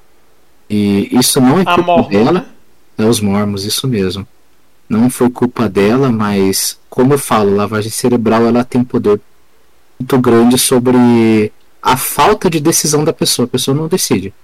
O que uh, o líder disser para ela que ela deve fazer, ela faz cegamente. Isso é muito triste, porque, cara, pra você ter ideia, o militar lá que adotou ela, ele é militar, né? É da, da aqui de Curitiba tem é, no Bacaxiri ali um, um desses é, desses quartéis, né? Que daí se não me engano tá mais relacionado à aeronáutica ali. E esse cara, além de Mormon, ele tinha esse cargo de sargento lá dentro. Olha, hum. olha, se, se, se você não, eu não vou citar o nome dele, ah, eu quero que tá. ele. Tô cagando pra esse cara, entende? Beleza. Não, realmente... é, que, é que qualquer, qualquer informação aí que for muito comprometedora até, até evita, né? Porque... É, não vou falar nada, tipo assim, do que. Tipo, que possa levar mais longe, né? Mas é. Assim, é só, só vou citar porque, tipo assim, algumas pessoas dizem, ah, mas militarice, aquilo, aquilo, outro. Ah, mas eh, sabe ah, as pessoas sim. que defendem que, certos títulos, isso que aquilo. Fala, né? Que falam, ah, não, militar é isso, militar é aquilo, né? Militar é uhum, sim, é. Aquele tal do. É, eles chamam isso é, de. Ah, meio que querendo colocar assim, ah, só porque a pessoa tem um cargo tal, quer dizer que a conduta dela é tal, né? Ah, então, tipo, sei. as pessoas falam, ah, tá, ele, por exemplo, na igreja ali ele era bispo, né, na igreja mormon, né? Então, ah, então, porque ele é um bispo, a conduta dele é tal, né? Então as pessoas é, se cegam muito, né, quando a gente fala né, sobre esse lance. E eu citei ali o Bacaxiri justamente por causa da parte da aeronáutica, porque, assim, o pessoal de Curitiba meio que conhece, né? Então, tipo assim, é. Eu falo, é meio que pra ilustrar a história, pra dar uma ilustrada. É tipo assim, não ficar aquela coisa muito. Pô, mas o cara do jeito que ele fala, tipo assim, parece que ele acabou de tirar da cabeça dele, né? Não, são, são lugares que realmente existem, né?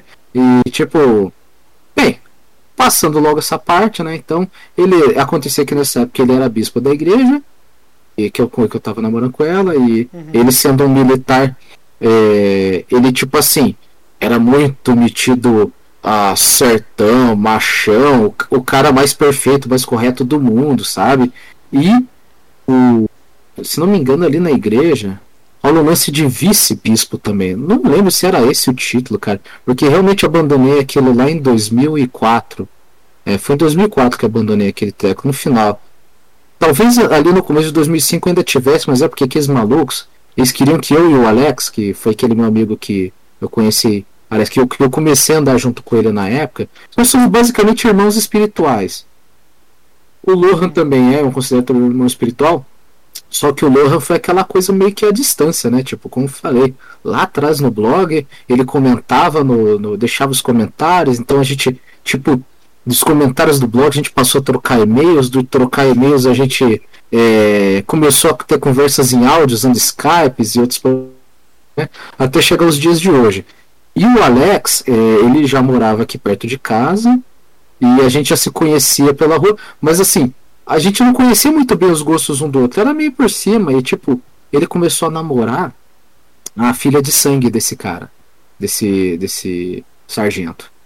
E a a ah, aquele, aquele seu amigo, né? Que você falou isso, mais cedo. Isso, Alex. E daí a, a minha ex-namorada, ela. Até se quiserem que, que eu fale o nome, eu falo, é Ana Paula, mas não vou citar o nome todo porque eles até mudaram o nome dele, dela de tão absurdo que é, que é a coisa. Nossa. Eles, tipo assim, é um, é um, sistema de controle, sabe?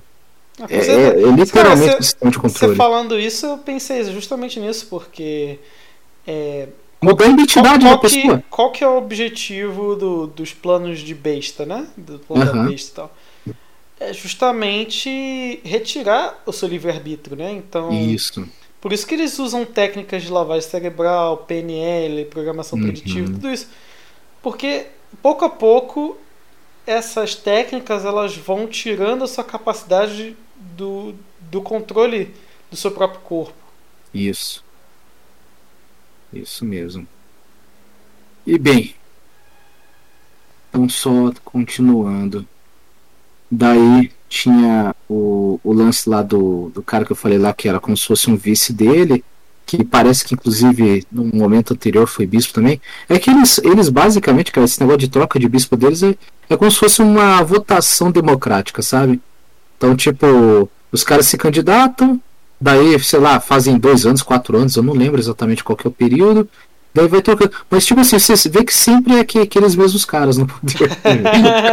é, tipo o teatro das tesouras, né? Isso, teatro das tesouras. E se vocês me permitirem, eu posso até citar é, um exemplo, uma coisa que eu aprendi lá dentro também, mas, tipo, não no. Digamos assim, é uma coisa que é meio que eles não, não, escondem tanto isso, sabe? É diferente de tipo da ritualística deles.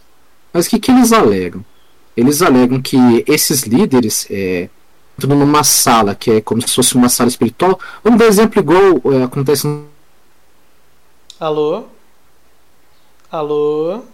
Alô? Travou, né? De novo, né? Travou, travou. Esse Discord tá que tá, cara. E você me escuta, mas a sua voz não vem para mim. Não, né? eu não te escutei. Eu não discutei, oh, é isso que, que eu tô falando, é o, é o Discord mesmo.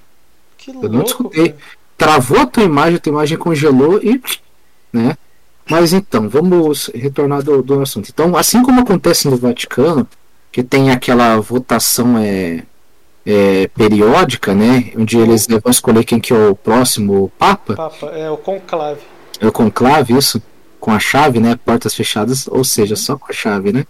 E daí acontece o mesmo na igreja mormon, só que ali não é, é, eles parece que pelo que eles comentam, eu não, não vou lembrar também porque como tem muito tempo, parece que até a, a, parte da eleição também funciona assim, me parece que a eleição não é os membros que fazem não, até falei besteira quando falei que é que é democraticamente, parece que não é isso não. Ah, e essa só... parte cortou, pô, essa parte.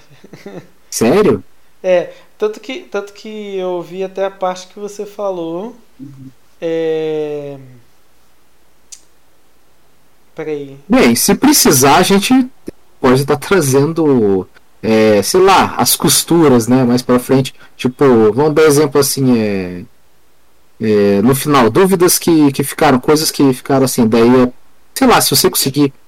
Eu vou, vou esperar, inclusive, você cuidar da edição pra você me perguntar se alguma coisa fica desamarrada.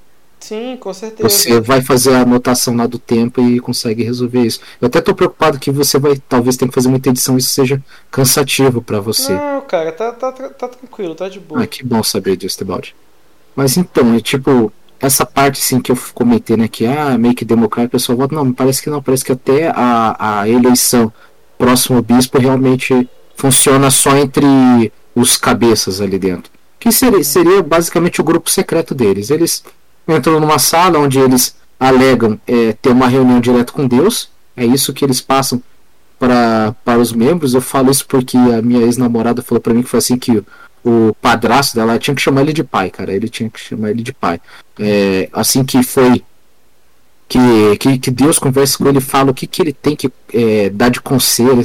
Cara, ai meu Deus, dá vontade de rir, cara. Porque, tipo assim, é muito absurdo os caras querer dizer que eles estão numa sala, eles estão em quatro cabeças ali, três cabeças, cinco cabeças, não sei. Uhum. Os homens ali responsáveis da igreja. Daí, pô, Deus se materializa ali, começa a bater um papo com eles e fala que eles devem fazer o que eles devem deixar de fazer. Sabe? Ah, cara, é assustador, aí... cara, porque isso eu sei. Tá... você tá com muita cara de demônio, assim, isso. Sim, sim, sim. Ritual, né, cara? Ritual provocação, né? Uhum. Eu imagino que essa sala deve ter um formato circular no meio dela, né? Onde eles devem fazer. É, se eles sentam, né? Não sei se eles sentam, né? E tem disso, a ritualística geralmente é de pé. E e daí provavelmente eles fazem ali a vocação, né? Utilizam, sei lá, os incensos ou ah, alguma coisa que eles devem queimar na hora ou do tipo e evocam essa entidade para meio que dar os, a direção né, dos próximos passos, né? Mas tipo assim, é, talvez isso poderia soar como ah, algo que não se deveria falar, né? Mas é, é aquele negócio, ela mesma contou isso pra mim. E, pô, ela era filha, entre aspas, do bispo, né? Do é. bispo. Então, tipo. É... Ah, mas talvez. Talvez hum. eles quisessem te. Já que você tava casando com, com a filha do bispo, né?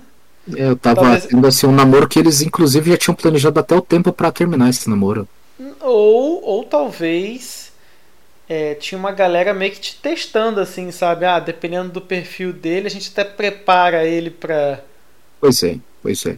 É, ela falava para mim, né, que era importante, porque como eu tava tendo um relacionamento com ela, então, tipo, algumas coisas eu precisava estar tá, tá conhecendo, né? Exato, então, por Mas, eu pensei. É, assim, é, cara, eu acho que talvez aquela. Lembra que eu te falei sobre os elders, né? Que é os jovens que fazem 18 anos que tem que é, se preparar, né? Para poder ah. fazer essa missão de dois anos e a partir dali, né? Tipo, eles precisam passar por um curso ali que dura não sei se é uns seis meses, algo do tipo. Ah, nossa, eu conheci uma menina mormon que também teve que fazer essa missão, ela, tipo, online, né?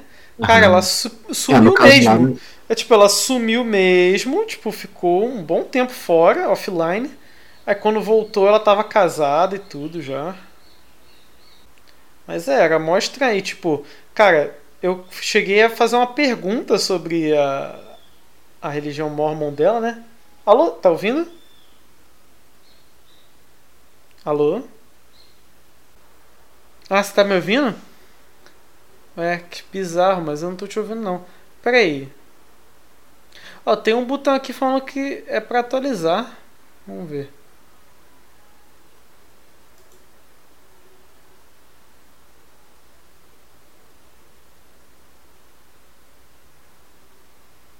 Deixa eu ver.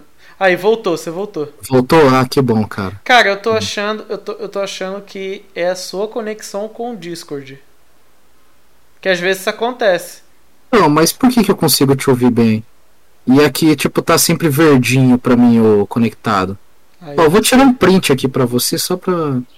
Não, não, eu entendo. Ah, cara, é bug do Discord, mano. Vai entender essa porra, mano. Aham. Uhum. Mas enfim, eu tava, eu tava que parte mesmo? Pois bem, é. Ah, eu tava eu... falando da menina, né? Que eu conheci. Isso, isso. A, a, aí, tipo, cara. É.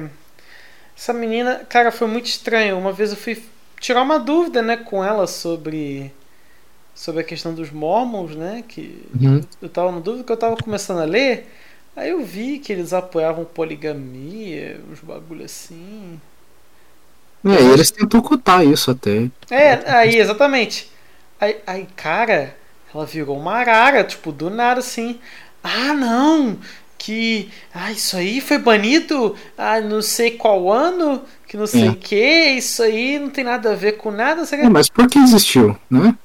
É, aí. aí... Na origem da igreja ainda, na origem da igreja. É, eu cheguei, eu cheguei e perguntei, ué, mas, mas tá ali. E eu procuro Ninguém revogou isso oficialmente, não? Cadê? Isso mesmo, tanto é que eles têm a, a, em Utah ainda, ainda é permitido. É, as leis dos Estados Unidos que proibiram.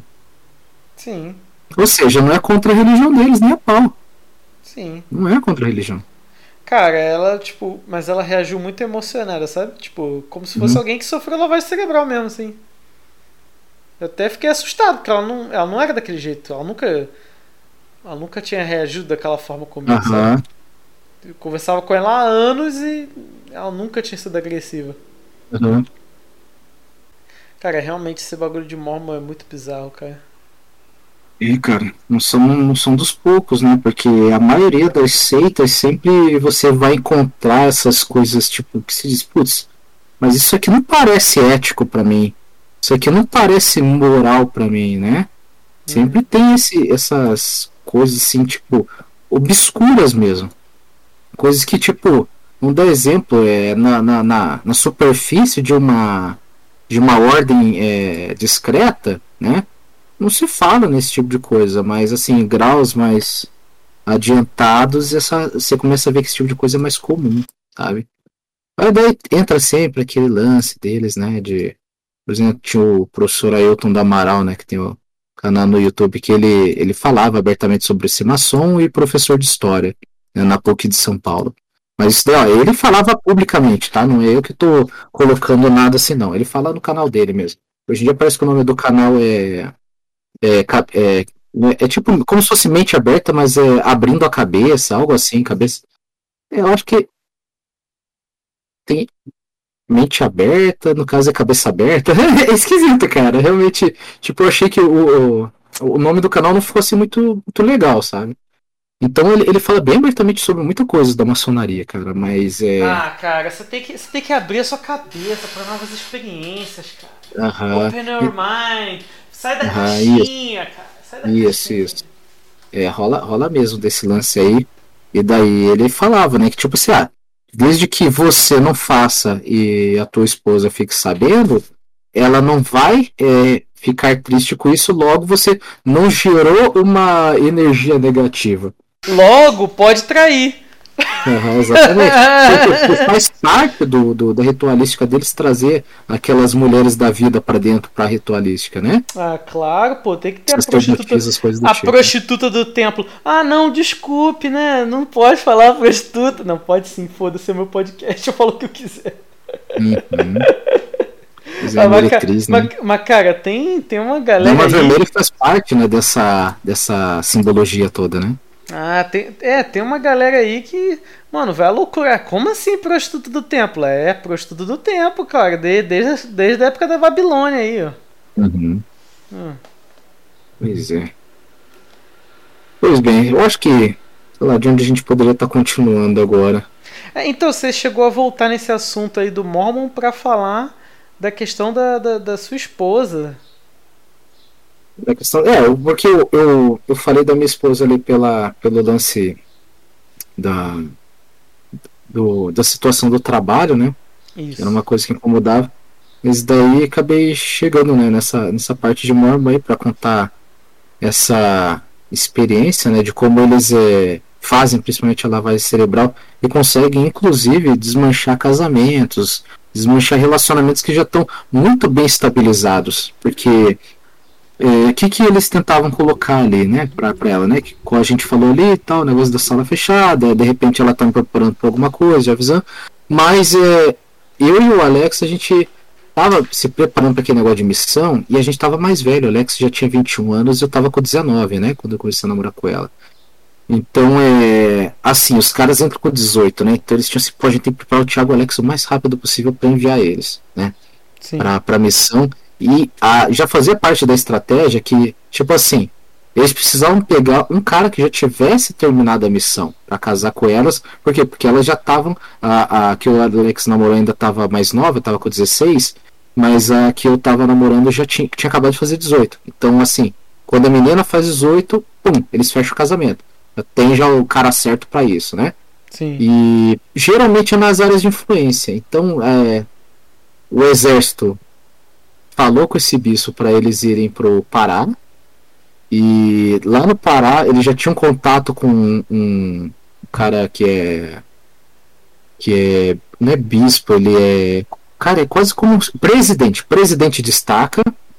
E esses presidentes destaca são basicamente assim: o, o responsável pela igreja mormon na capital do país. Aliás, na capital do estado, desculpa. Na capital do estado. Então, tipo assim, na capital de Curitiba tem um, né? Que, cara, se eu contar essa história que eu tive com esse cara, foi muito. Foi muito bizarro. Eles, geralmente, quando eles fecham você numa sala, é para falar coisas que você, assim, vai ficar de boca aberta, sabe? Então eu. Mano, eu posso falar abertamente, cara. Eu realmente fui perseguido por esses caras. Eu acho que tinha alguma entidade por trás deles que falava: gente, vocês têm que pegar esse cara e fazer alguma coisa com ele. e eu só tinha meus 19 anos de idade.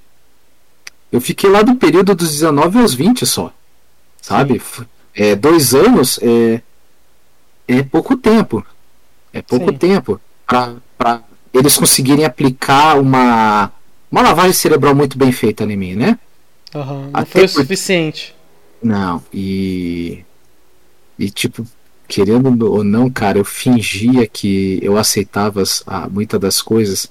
O Alex até ele falou isso comigo, falou, pô, Thiago, você foi foda, cara. Porque o pessoal da igreja evangélica tava ficando com raiva de você, os nossos amigos da adolescência tinham raiva de você porque achavam que você era mormon mesmo. Você fazia eu pensar que você era mormon mesmo. Os seus pais acreditaram que você era mormon mesmo. Tipo, todo mundo acreditou, menos você. Eu falei, pois é, Alex.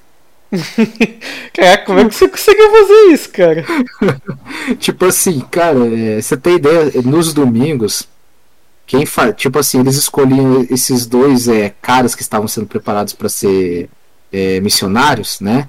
E daí eu e o Alex nós fomos nomeados sacerdote, né? Lembra que eu falei lá? Tipo, antes do sacerdote, aliás, antes do cara ser elder e ser pra missão, ele vai pro. pro, pro ele. Tem que ser nessa estaca, onde está o, o, presidente da estaca, e lá você é nomeado sacerdote. Uhum. Então, é, eles nomearam eu e o Alex, então todos os domingos estava eu e o Alex lá na frente da igreja para fazer a tal do sacramento.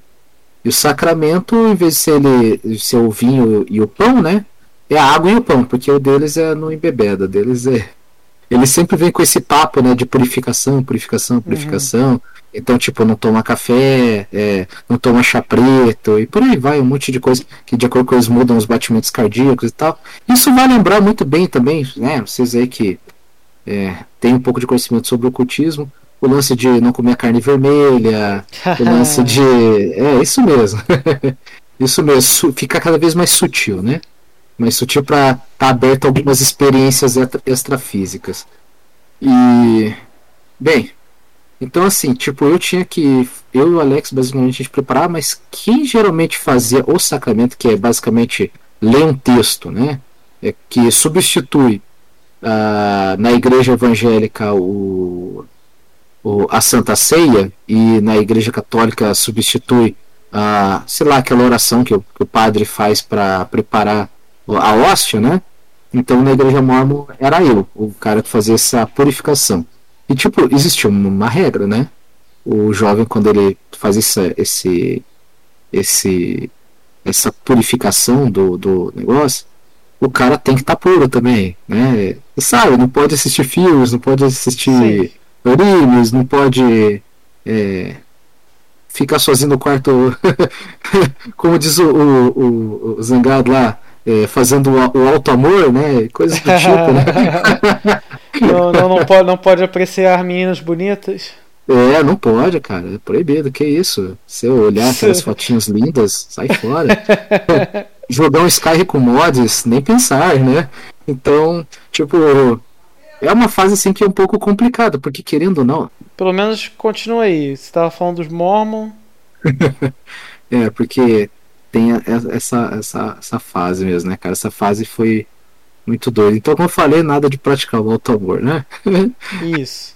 então o rapaz é se apreciar também, não, apreciar as menininhas, então tá. É bem complicado, cara, porque a intenção deles é que você se desprenda de tudo. Então eu já vou te avisar uma coisa que eles estavam. que obrigaram ela a fazer, né? E obrigaram eu a fazer, que era terminar o namoro. Isso pra eles era essencial. Por quê? Porque assim, terminando o namoro, por mais que o teu coração ainda esteja preso à pessoa, né? Mas oficialmente não, não tá, para todo mundo não tá. Então o que, que ela tinha que repetir para todo mundo? Ah, o Thiago terminou o namoro tal, ele vai fazer missão, então não posso estar tá, né, preocupada com ele, ele também não pode estar tá preocupado comigo. Mas tipo assim, cara, o cara abandona a casa dele, tá ligado? Então, papai e mamãe, vamos ficar sem conversar até o Natal. É ridículo, cara. a, a, a, como é que fala? A lavagem cerebral ela funciona sempre melhor quando você não tem convívio com algum familiar teu, alguém que você confia. Ah, mas isso que eu tô achando estranho agora, hum. nessa história que você tá contando. Hum. É, mas você falou que você enganou todo mundo. Como é, como, como é que você enganou todo mundo então? Então, porque eles realmente acreditavam que eu tava convertido. Não, Essa era a minha intenção. Não, não, não, mas calma aí, mas calma aí. Ah. Mas você. Mas você falou, ah, mas por, por a pessoa não ter um convívio sincero. É... Não, sim, mas a minha estratégia era diferente, né, cara? Eu tô falando agora do rapazinho que sai pra missão. E para ah. de conversar com o pai, para de conversar com a mãe. Pra hum. você ter ideia. É, ah, entendi. Mães... Mas qual que era a sua intenção então? Era casar com ela. Na época era essa, mas eu queria tirar ela do, do meu jeito de lá. Nossa, Só que, muito, cara, eu tava, muito... eu, tava lidando, eu tava lidando com uma elite diabólica lá. Então... Nossa, um plano muito arriscado esse, cara. Sim, foi muito arriscado mesmo. Ah, e, é, tipo, assim, é coisa, coisa de menino apaixonado. Sim, sim, eu era novo, né, cara? Eu era novo, mas tipo assim, eu. eu... Ah, cara, eu, eu não sei explicar, Tebaldi. Muitas das, das minhas motivações não dá para dizer que é algo assim que fui influenciado, sabe? Sim. Algo que eu fui ensinado a ser. É, era, era, era, era, mais aquela questão altruísta, né? De você querer ajudar e é a questão Sim, do porque... amor que você sentia por ela, né? Sim, porque eu, eu conversava muito em off com ela no colégio. Você tem ideia? Quem me ajudava era a pedagoga que abria a porta da sala dela pra gente ir pra lá e ela dizia, ó, vocês podem ficar uma hora aí conversando. Hum.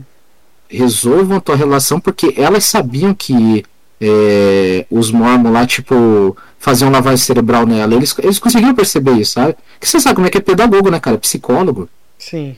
Então eles entendiam, você tem ideia, tipo, ela já chegou com o olho roxo no colégio. Nossa. O irmão dela chegava chorando no colégio um monte de vezes. O irmão de sangue, ele foi adotado primeiro. Ele foi adotado aos 15 anos. Então ela, quando topou ser adotada por eles também, foi para ficar do lado do irmão. Só que, tipo assim, foi uma armadilha, cara. Na real, foi uma armadilha.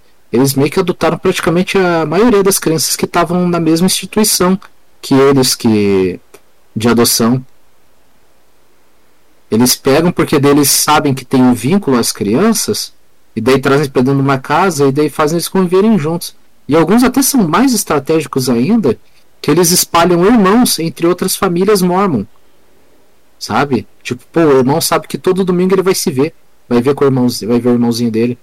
Nossa, que crueldade. Cara, você não faz ideia, Tebaldi. Foi uma fase assim que o meu coração. Eu amadureci muito emocionalmente, cara. Foi a época de maior amadurecimento emocional que eu tive na minha vida. Sabe? Eu, eu sinto que minha vida toda assim foi amadurecimento emocional, mas essa fase assim, por causa que aquele amor ágape que eu tinha se preocupava muito com cada uma daquelas crianças. Sim. Eu acho que eles ali como pais, entre aspas, nunca devem ter sentido algo do tipo, né? Porque para eles, como eu falei, entrava a questão financeira, né? Cada um deles representava um cheque chegando ah, pra... é, todo mês. Cara, para eles, é, os filhos eram uma ferramenta. Inclusive, inclusive, inclusive, olha só que diabólico, né? Eu sei que vai ter gente que, que vai chiar, mas eu não tô nem aí. Uhum. Cara, uhum. o Bolsa Família, cara para mim, o Bolsa Família funciona do mesmo jeito. É a mesma, mesma técnica. A técnica se aplica da mesma forma, exatamente. Né? A diferença é que daí eles colocam a instituição colégio, né, doutrinadora, como é, o vínculo. Né? Exato. Né? É, a criança tem que ter um vínculo na, na escola, e quanto mais criança, mais a mulher lá ganha. Isso, chega de homeschooling para vocês. Para vocês não pode ter nem, nem jeito nenhum. Homeschooling, pô, isso aí é pecado. Sim, sim. Pai e a mãe não tem que educar. É os professores que nós educamos para educar seus filhos. Ou seja, mais um método de lavagem cerebral. Ah, com certeza. É... Poxa, cara, não sei assim por onde continuar, sabe? Que você acabou puxando para esse lado também. Eu, eu fui aos poucos, né? Começando a falar dessa questão da, da, das crianças.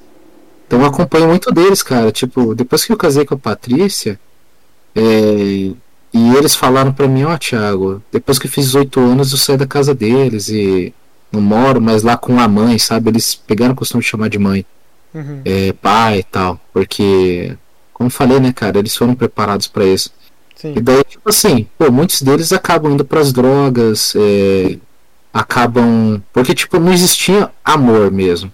Uhum. Era um negócio manipulador. E, e, é, é, tipo assim, quem nunca se revoltou, né?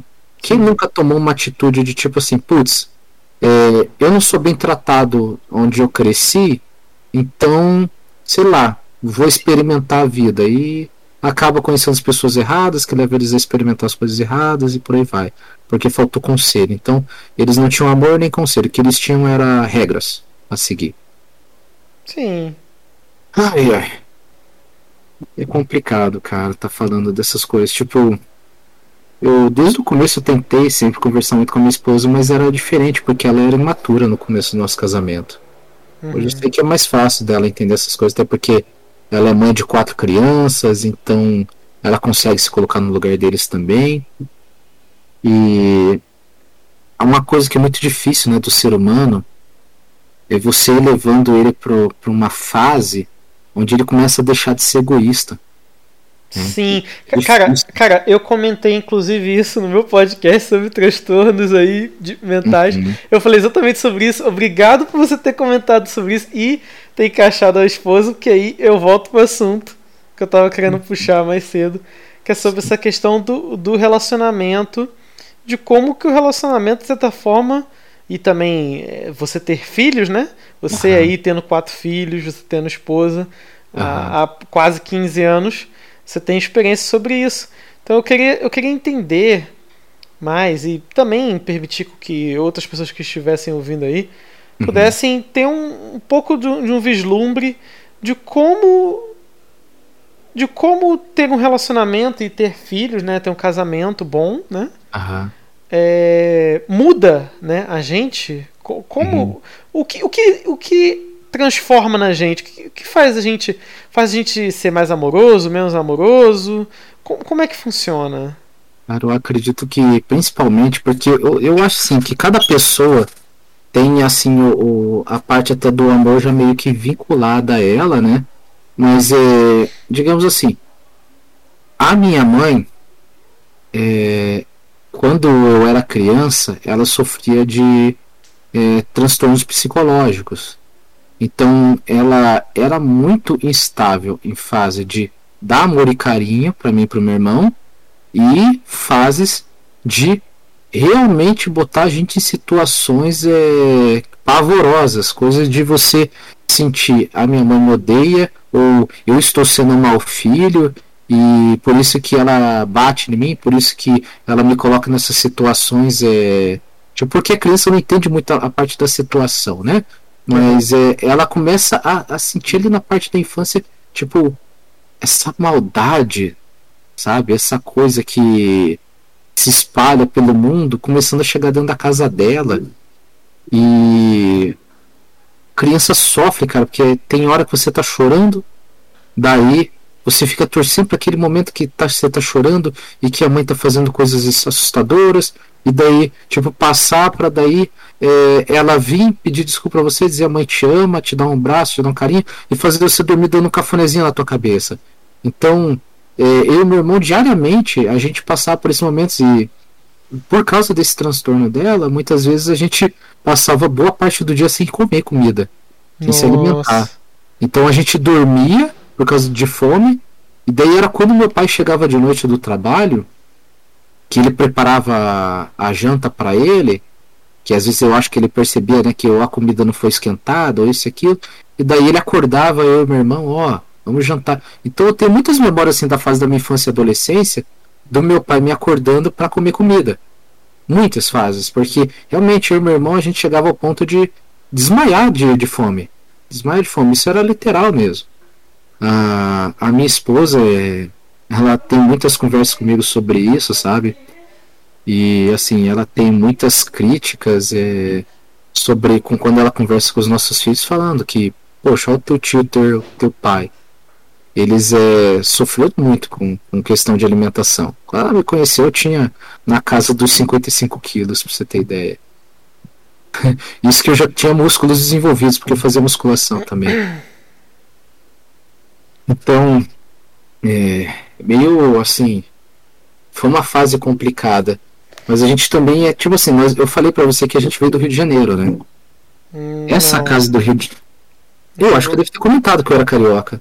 Acho que eu devo ter comentado. Não, não lembro disso. Mas enfim, ah, continue. Mas enfim, né? Então, é. Essa casa que a gente teve no Rio de Janeiro, ela tá até hoje sendo alugada, né? Mas é, eu saí com os 9 anos de idade daí e meu irmão saiu com 7 anos de idade do Rio de Janeiro também. E foi a fase que foi um pico assim que minha mãe teve que ela pegou, pegou, comprou veneno, a tal do chumbinho, se não me engano.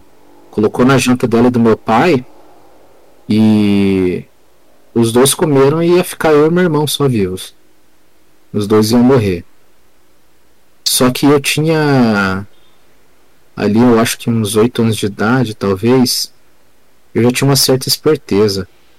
Eu conheci onde é que ficava a igreja batista que era perto da nossa casa. Ficava um, coisa de uns quatro quarteirões, mais ou menos. E eu vi meu pai e minha mãe cair no chão, daí a própria mãe se arrependeu na hora, né? E disse assim: Filho, é, busca ajuda, busca ajuda. Eu corri na igreja, né? Falei: Ô pessoal, meu pai e minha mãe estão morrendo e é, a gente precisa ligar para minha tia Rochelle para ela vir ajudar. E o pessoal da igreja é, entendeu o que eu estava falando, me ajudaram a fazer a conexão com a minha tia, né? Minha tia veio buscar meu pai e minha mãe e levou eles pro pronto-socorro, onde foi feita a limpeza do, do estômago deles e a remoção do, do veneno.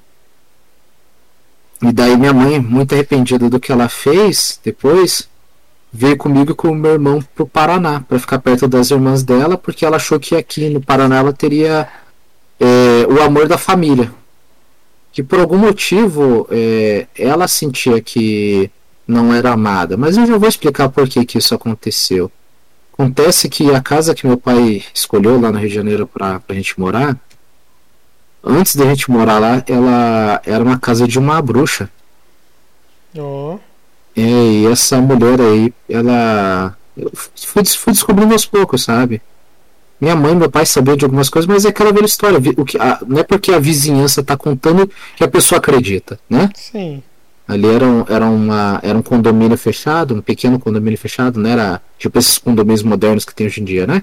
Era mais simplesinho. Rio de Janeiro parece que rola mesmo em alguns lugares, tipo, igual a minha avó em Madureira também mora num desses, morava num desses antes de, dela falecer. E daí, uh, tipo assim, tudo passou a fazer sentido para mim de acordo com que minha mãe foi ficando mais velha e contando para mim, porque ela sempre sabia de tudo. E ela era perturbada por entidades que estavam naquela casa.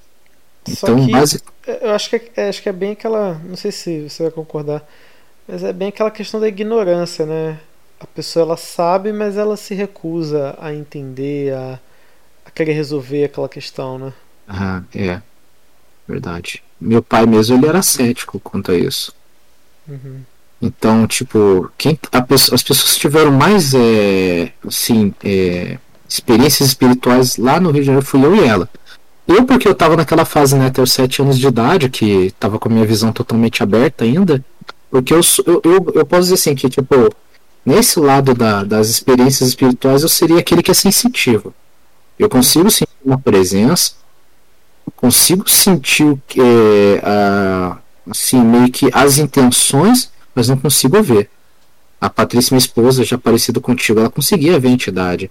Ela via as entidades. Tanto que aqui nessa casa ela viu muitas vezes também. Tipo, a gente não consegue escapar, né, cara, dessas coisas. Essa é a verdade.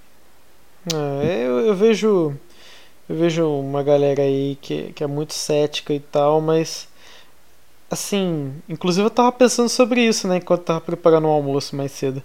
Uhum. Que, cara, é, se todo o evento Portergeist é, é apenas uma, vamos dizer assim, uma falsa memória, uma, uma ilusão de ótica ou qualquer qualquer outra, vamos dizer assim, qualquer outro efeito aí que tentam colocar como efeito psicológico e nada mais, não, não tem nada a ver, realmente não, não é nenhuma manifestação paranormal.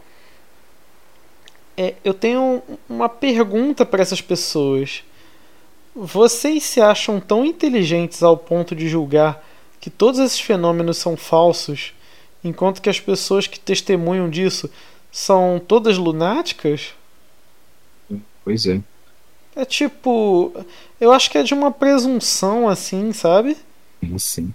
Até porque, cara, vamos ser sinceros, né? Muitos desses ditos cientistas, inteligentões, então, às vezes eles não conseguem debater corretamente com uma pessoa que tem muito mais experiência.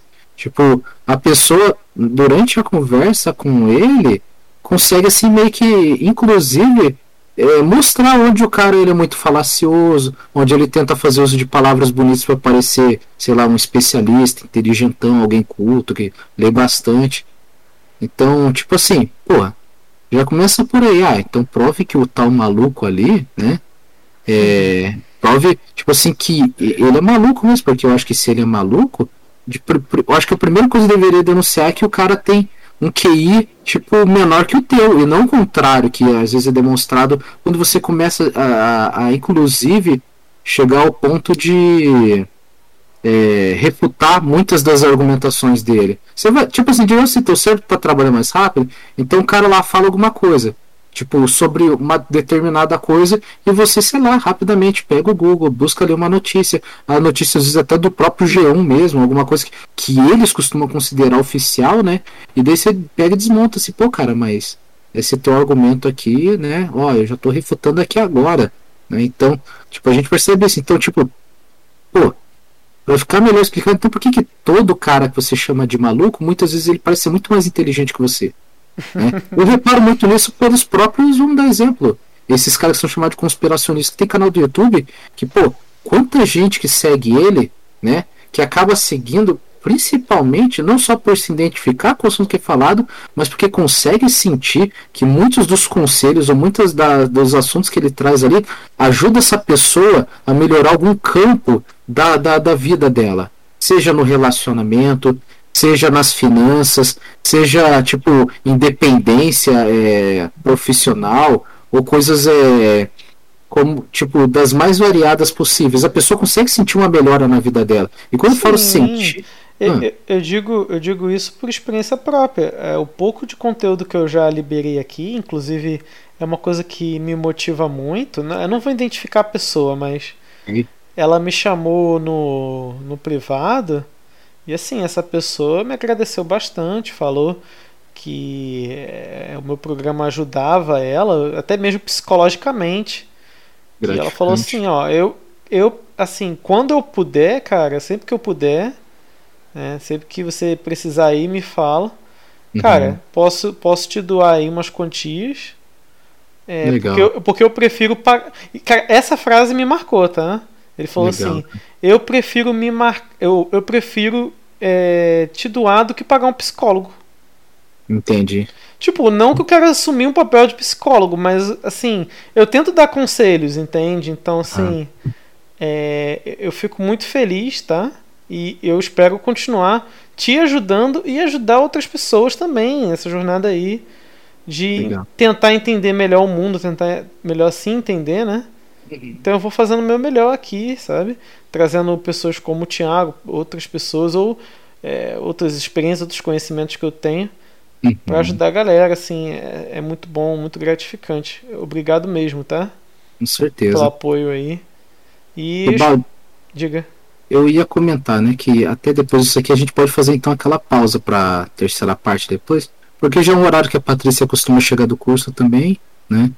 Então, é, digamos assim, a gente vai para aquela parte de outros compromissos, né? Eu acho que seria bom a gente ou ou a gente se programar até para fazer uma parte com a Patrícia participando junto. Aí quando você quiser entrar nessa parte justamente da relação do casal Sim, ia ser e pais, bom, né, hein? criar os filhos.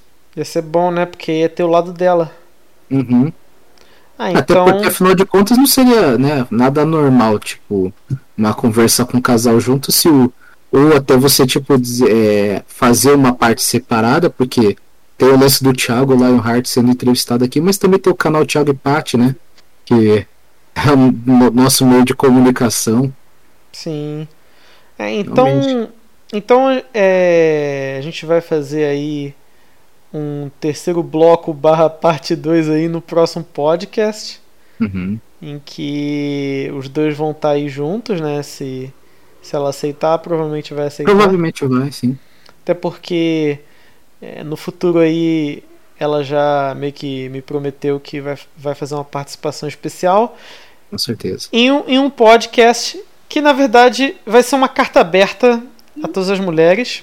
Eu acho que se ela puder também depois, quando ela fizer o canal dela lá, ela vai publicar também lá, né? Sim, sim. É que, que eu vou estar escrevendo e que assim é, é uma preocupação real que eu tenho com, com, com as novas gerações assim de hoje, principalmente uhum. das mulheres, por isso que é uma carta endereçada a elas. E que assim, é, eu vou estar tentando responder algumas perguntas, algumas insatisfações mas uma que eu já vou estar tá dando aqui um, uma pequena palhinha, né? É, cadê, onde estão os bons homens, né? Eu vou tentar começar é, por legal. essa, eu vou tentar começar por essa pergunta. Muito bom.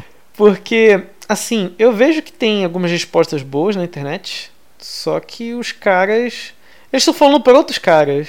Uhum. Eles falam de uma maneira que, sei lá, não vai tocar no coração delas, então não adianta. Pois é. Verdade, cara. Mas obrigado aí pelo podcast, cara. Olha, gostei bastante de participar. Foi legal, é. Tipo, principalmente como uma conversa também contigo, né? De Sim. tá assim podendo compartilhar algum, várias das minhas experiências, né? Claro que não deu tempo de colocar tudo aqui, né? Mas é o principal acho que eu pincelei, né? Porque realmente é, é, essas experiências espirituais que, que vieram me amadurecendo de uma certa forma já começaram na época da minha infância. Já começaram, é, é algo que tipo estava vinculado com o que acontecia com a minha mãe também, né? Porque eu não vejo minha mãe como longe, cara, de alguns talvez até pensem, nossa, mas a mãe desse cara era uma vilã. Não, não é não, gente. Ela era influenciada justamente porque o emocional dela tinha uma fraqueza que esse, essas, essas entidades acabavam é, por estar ali, dá para dizer que era um portal aberto aquela casa. É, então, eles exploravam essa fraqueza dela, né? Sim, é o tal tinha... do exploit. Exatamente. Né? Que até na, no hack, ah, no hackerismo, né? Não sei como é que é chamado. É, o negócio do hacker é encontrar os exploits, né? Exato. E aí, é isso, gente. Aí os é demônios isso. fazem a mesma coisa com ela, né?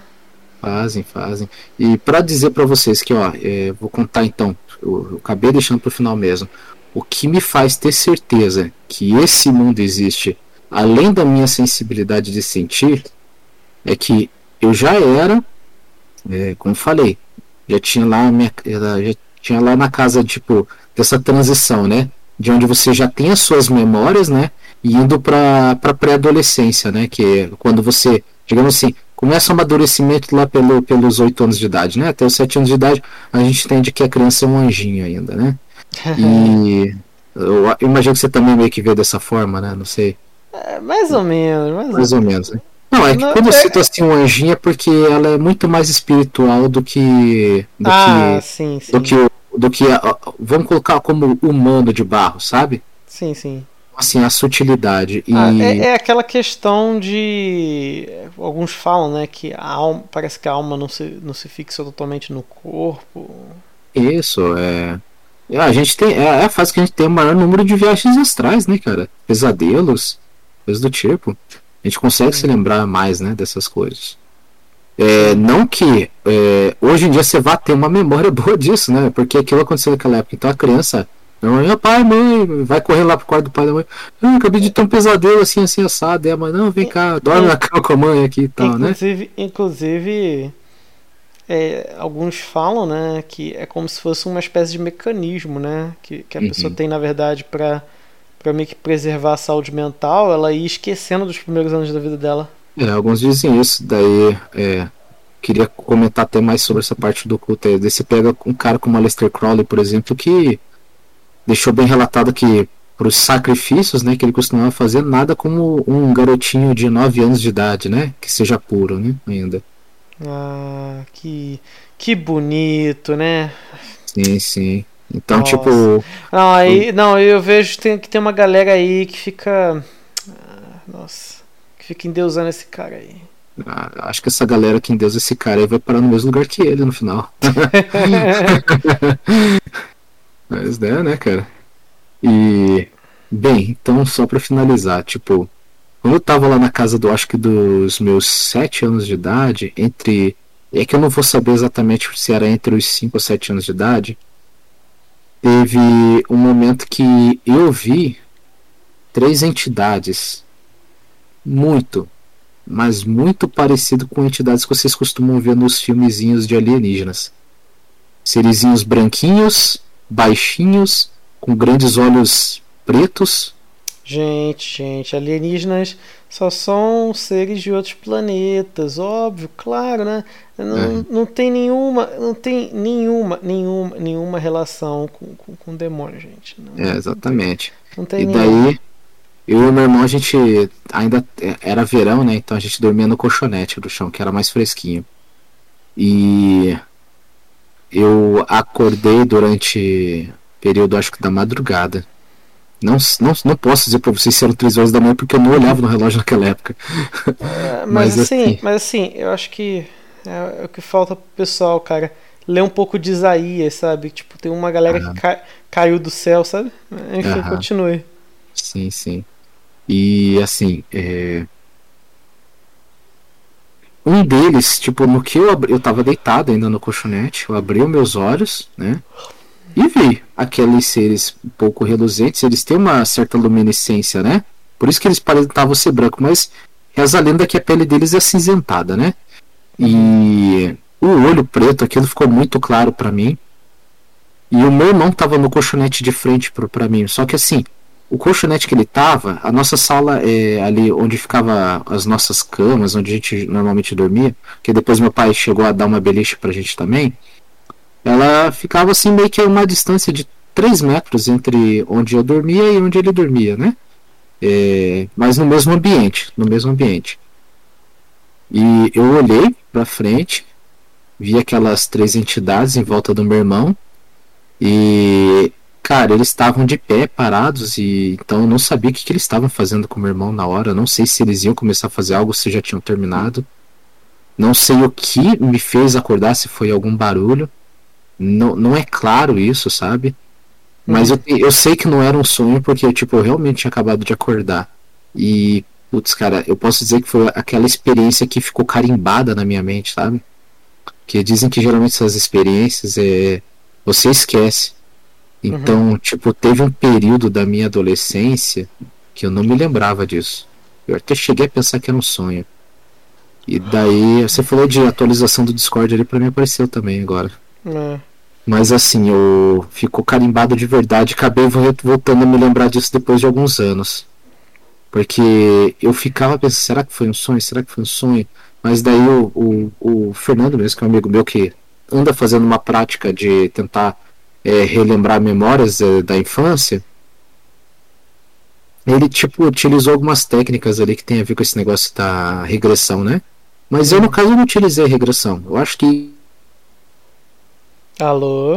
da oração, você tá conseguindo ver? Agora sim.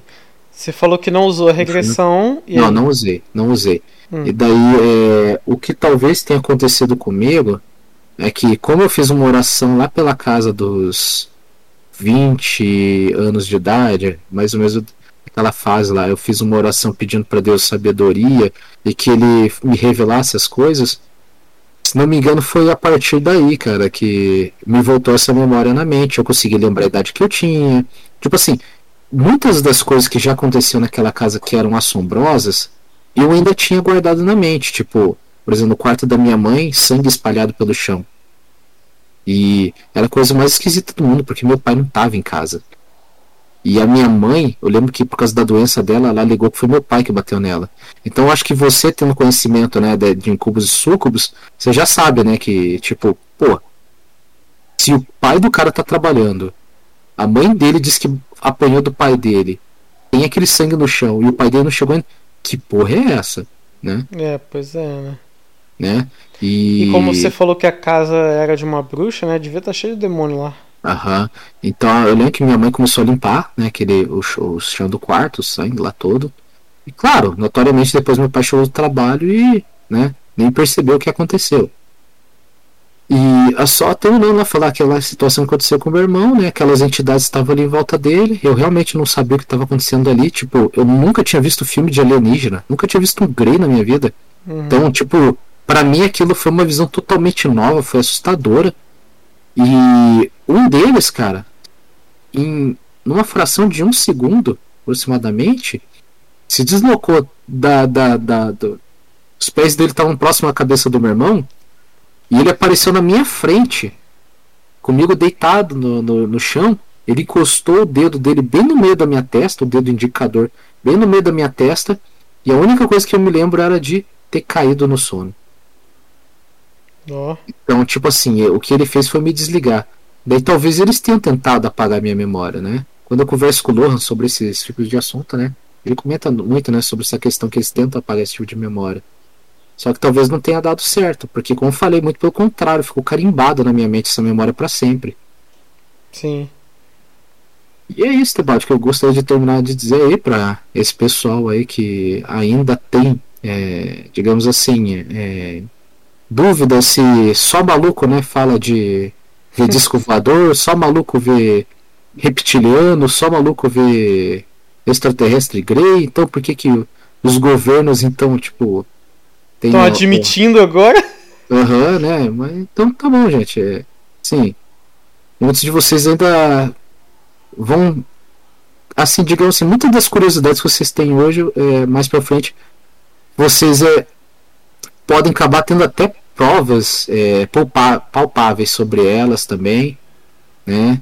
Alguns às vezes ficam preocupados de achar que estão ficando malucos, né? Mas só pelo fato de você ter pensado, você pode estar ficando maluco, então você já não é maluco, né, cara? Porque eu vou te falar, o maluco de verdade, ele bate o pé dizendo que não é. Eu pois falo é. porque o amigo Fernando tem uma fase que ele pensou que ia ficar maluco. Mas tá aí, cara, um cara super pé no chão, super cabeça. É, cara, um pai aí de quatro filhos, estão muito bem, é, super bem Exato. cuidados aí. É, poxa, é, eu que tenho um contato com, com o Thiago, posso garantir para vocês que ele se preocupa muito com a esposa dele, com os filhos dele. Tá aí sempre dando duro. Então assim, é... não é uma não é uma pessoa louca que que, de, que deixa os filhos passar fome, não é uma pessoa louca que que, faça insanidades, é uma pessoa normal como qualquer outra. Uhum. Que, que assume suas responsabilidades, tem também os seus hobbies, seus entretenimentos, né? Faz aí seu conteúdo. E que também tem um interesse aí por diversas coisas. É completamente normal. A questão que eu acho que as pessoas têm que entender é que, de certa forma, é... o que a gente mais quer quando a gente fala desses assuntos é a liberdade, na verdade, né? É. A gente quer trazer a gente quer trazer a palavra para essas pessoas, para que essas pessoas entendam que, cara, tem uma coisa muito errada acontecendo, não caia nos golpes. Então, tem, tem até uma galera mais cristã que fala assim: ah, você não precisa desse conhecimento dos homens para ser salvo. Tá, realmente, mas tem tanta gente caindo na mentira, tem tanta, tem tanta gente caindo nesses golpes, que, poxa, ter alguém para avisar é bom, né? Com certeza. Tipo, acho que quanto mais de nós de expertos estivermos compartilhando é, essas intenções que estão sendo geradas contra nós, né, conspiradas contra nós, tipo, melhor vai ser por causa da, da, da tua busca por alguém que tá interessado em vamos usar até a palavra aquela resistência, né, que é utilizada lá no, no filme do Exterminador do Futuro, né, a resistência, né, tipo que seriam pessoas que, tipo assim, não, não vamos abaixar a cabeça para isso, né? Quando eu fiz o blog lá atrás em 2011, mais ou menos, a minha intenção era mais ou menos essa, cara, era de, poxa, a gente precisa se preparar para esse momento, cara, porque não quer dizer que você vai contra o, o as intenções de Deus com relação ao apocalipse, pelo contrário, você vai preparar outras pessoas para entenderem a importância de se preparar para isso, porque muita gente vai cair nesse engano e vai gostar. E vai dizer, nossa, que bom, cara. Que bom essas coisas que estão aparecendo, essas tecnologias, que bom que é, o mundo está ficando tão evoluído. É, pô, tecnologia aí, difundir ser humano com máquina, de botar parte máquina, de. Animal. De, é.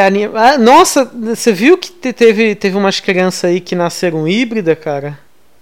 Pois é, cara. É aí, aí bota também chip, bota os bagulho no cérebro, é, tomar vacina todo ano aí, do Covid. Que eu ainda vou fazer um podcast sobre isso, porque teve uma pessoa que chegou pra mim e falou: Ai, você não tem prova de que a vacina faz mal? Não tem? Tá bom, então eu vou fazer um podcast de duas horas provando. Entendi. Bom, então você pretende fazer como se fosse um mini documentário só explicando e trazendo né, os argumentos e as provas né, para é. que a pessoa consiga entender o ponto, né? É, e vai ter, e vai ter artigo, vai ter tudo, cara. Aí, cara, se a pessoa. Se a pessoa tiver algo para protestar, tá bom. Lê o artigo, traz um outro artigo que proteste, que tenha, que tenha argumentos mais convincentes, que tenha é, provas que vão contra e a gente debate agora. Se vier com essa ladainha de tipo, ah, eu não vi isso na escola, ah, você tá viajando, aí, cara, aí você não tá afim de conversar. Certeza, certeza. Mas é isso, agradeço aí, Cláudio, mais uma vez, tá? Ah, não há de quê. É, Até espero... próxima. Até. Pessoal, obrigado aí por terem tido a paciência de escutar é, a, minha história, o meu relato, tá? É, convido todos a sei lá, pessoal, vamos se engajar mais aí no, no, no nos grupos aí do Tebalde. Também a gente vai estar apresentando o Red Pill, também é o projeto Red Pill do Telegram também, onde a gente vai estar trazendo também é, documentais, tanto que o Tebalde já tem, né? E alguns que é, posso dizer assim que eu venho guardando já há muitos anos, só que eu estou no momento de filtrar eles para poder estar tá apresentando cada vez mais, né? É isso, pessoal. Agradecemos a presença de todos, tá? Fiquem com Deus. Fiquem na paz. E vou deixar o Tebaldi se despedir de vocês agora, que ele que é o dono do, do podcast. E, e, então você já tem já o contato já com ele. E vamos sentir. Vamos lá então. Bem, fiquem com Deus aí. É, espero ver vocês aí nos próximos podcasts. É, caso queiram é, qualquer conselho, conversar, é, protestar, eu como eu falei, tô sempre aberto à conversa. Manda uma mensagem para mim no Telegram aí, deixando disponível. Ou no Twitter. tô deixando os dois abertos aí pra galera. E quem quiser também, se tiver interesse, também vou deixar o Discord aí do Thiago Lionheart. Que aí, se vocês quiserem entrar na, na no servidor Obrigado. dele, ele também é, vai estar tá lá. Vai, vocês vão poder participar das lives, das conversas.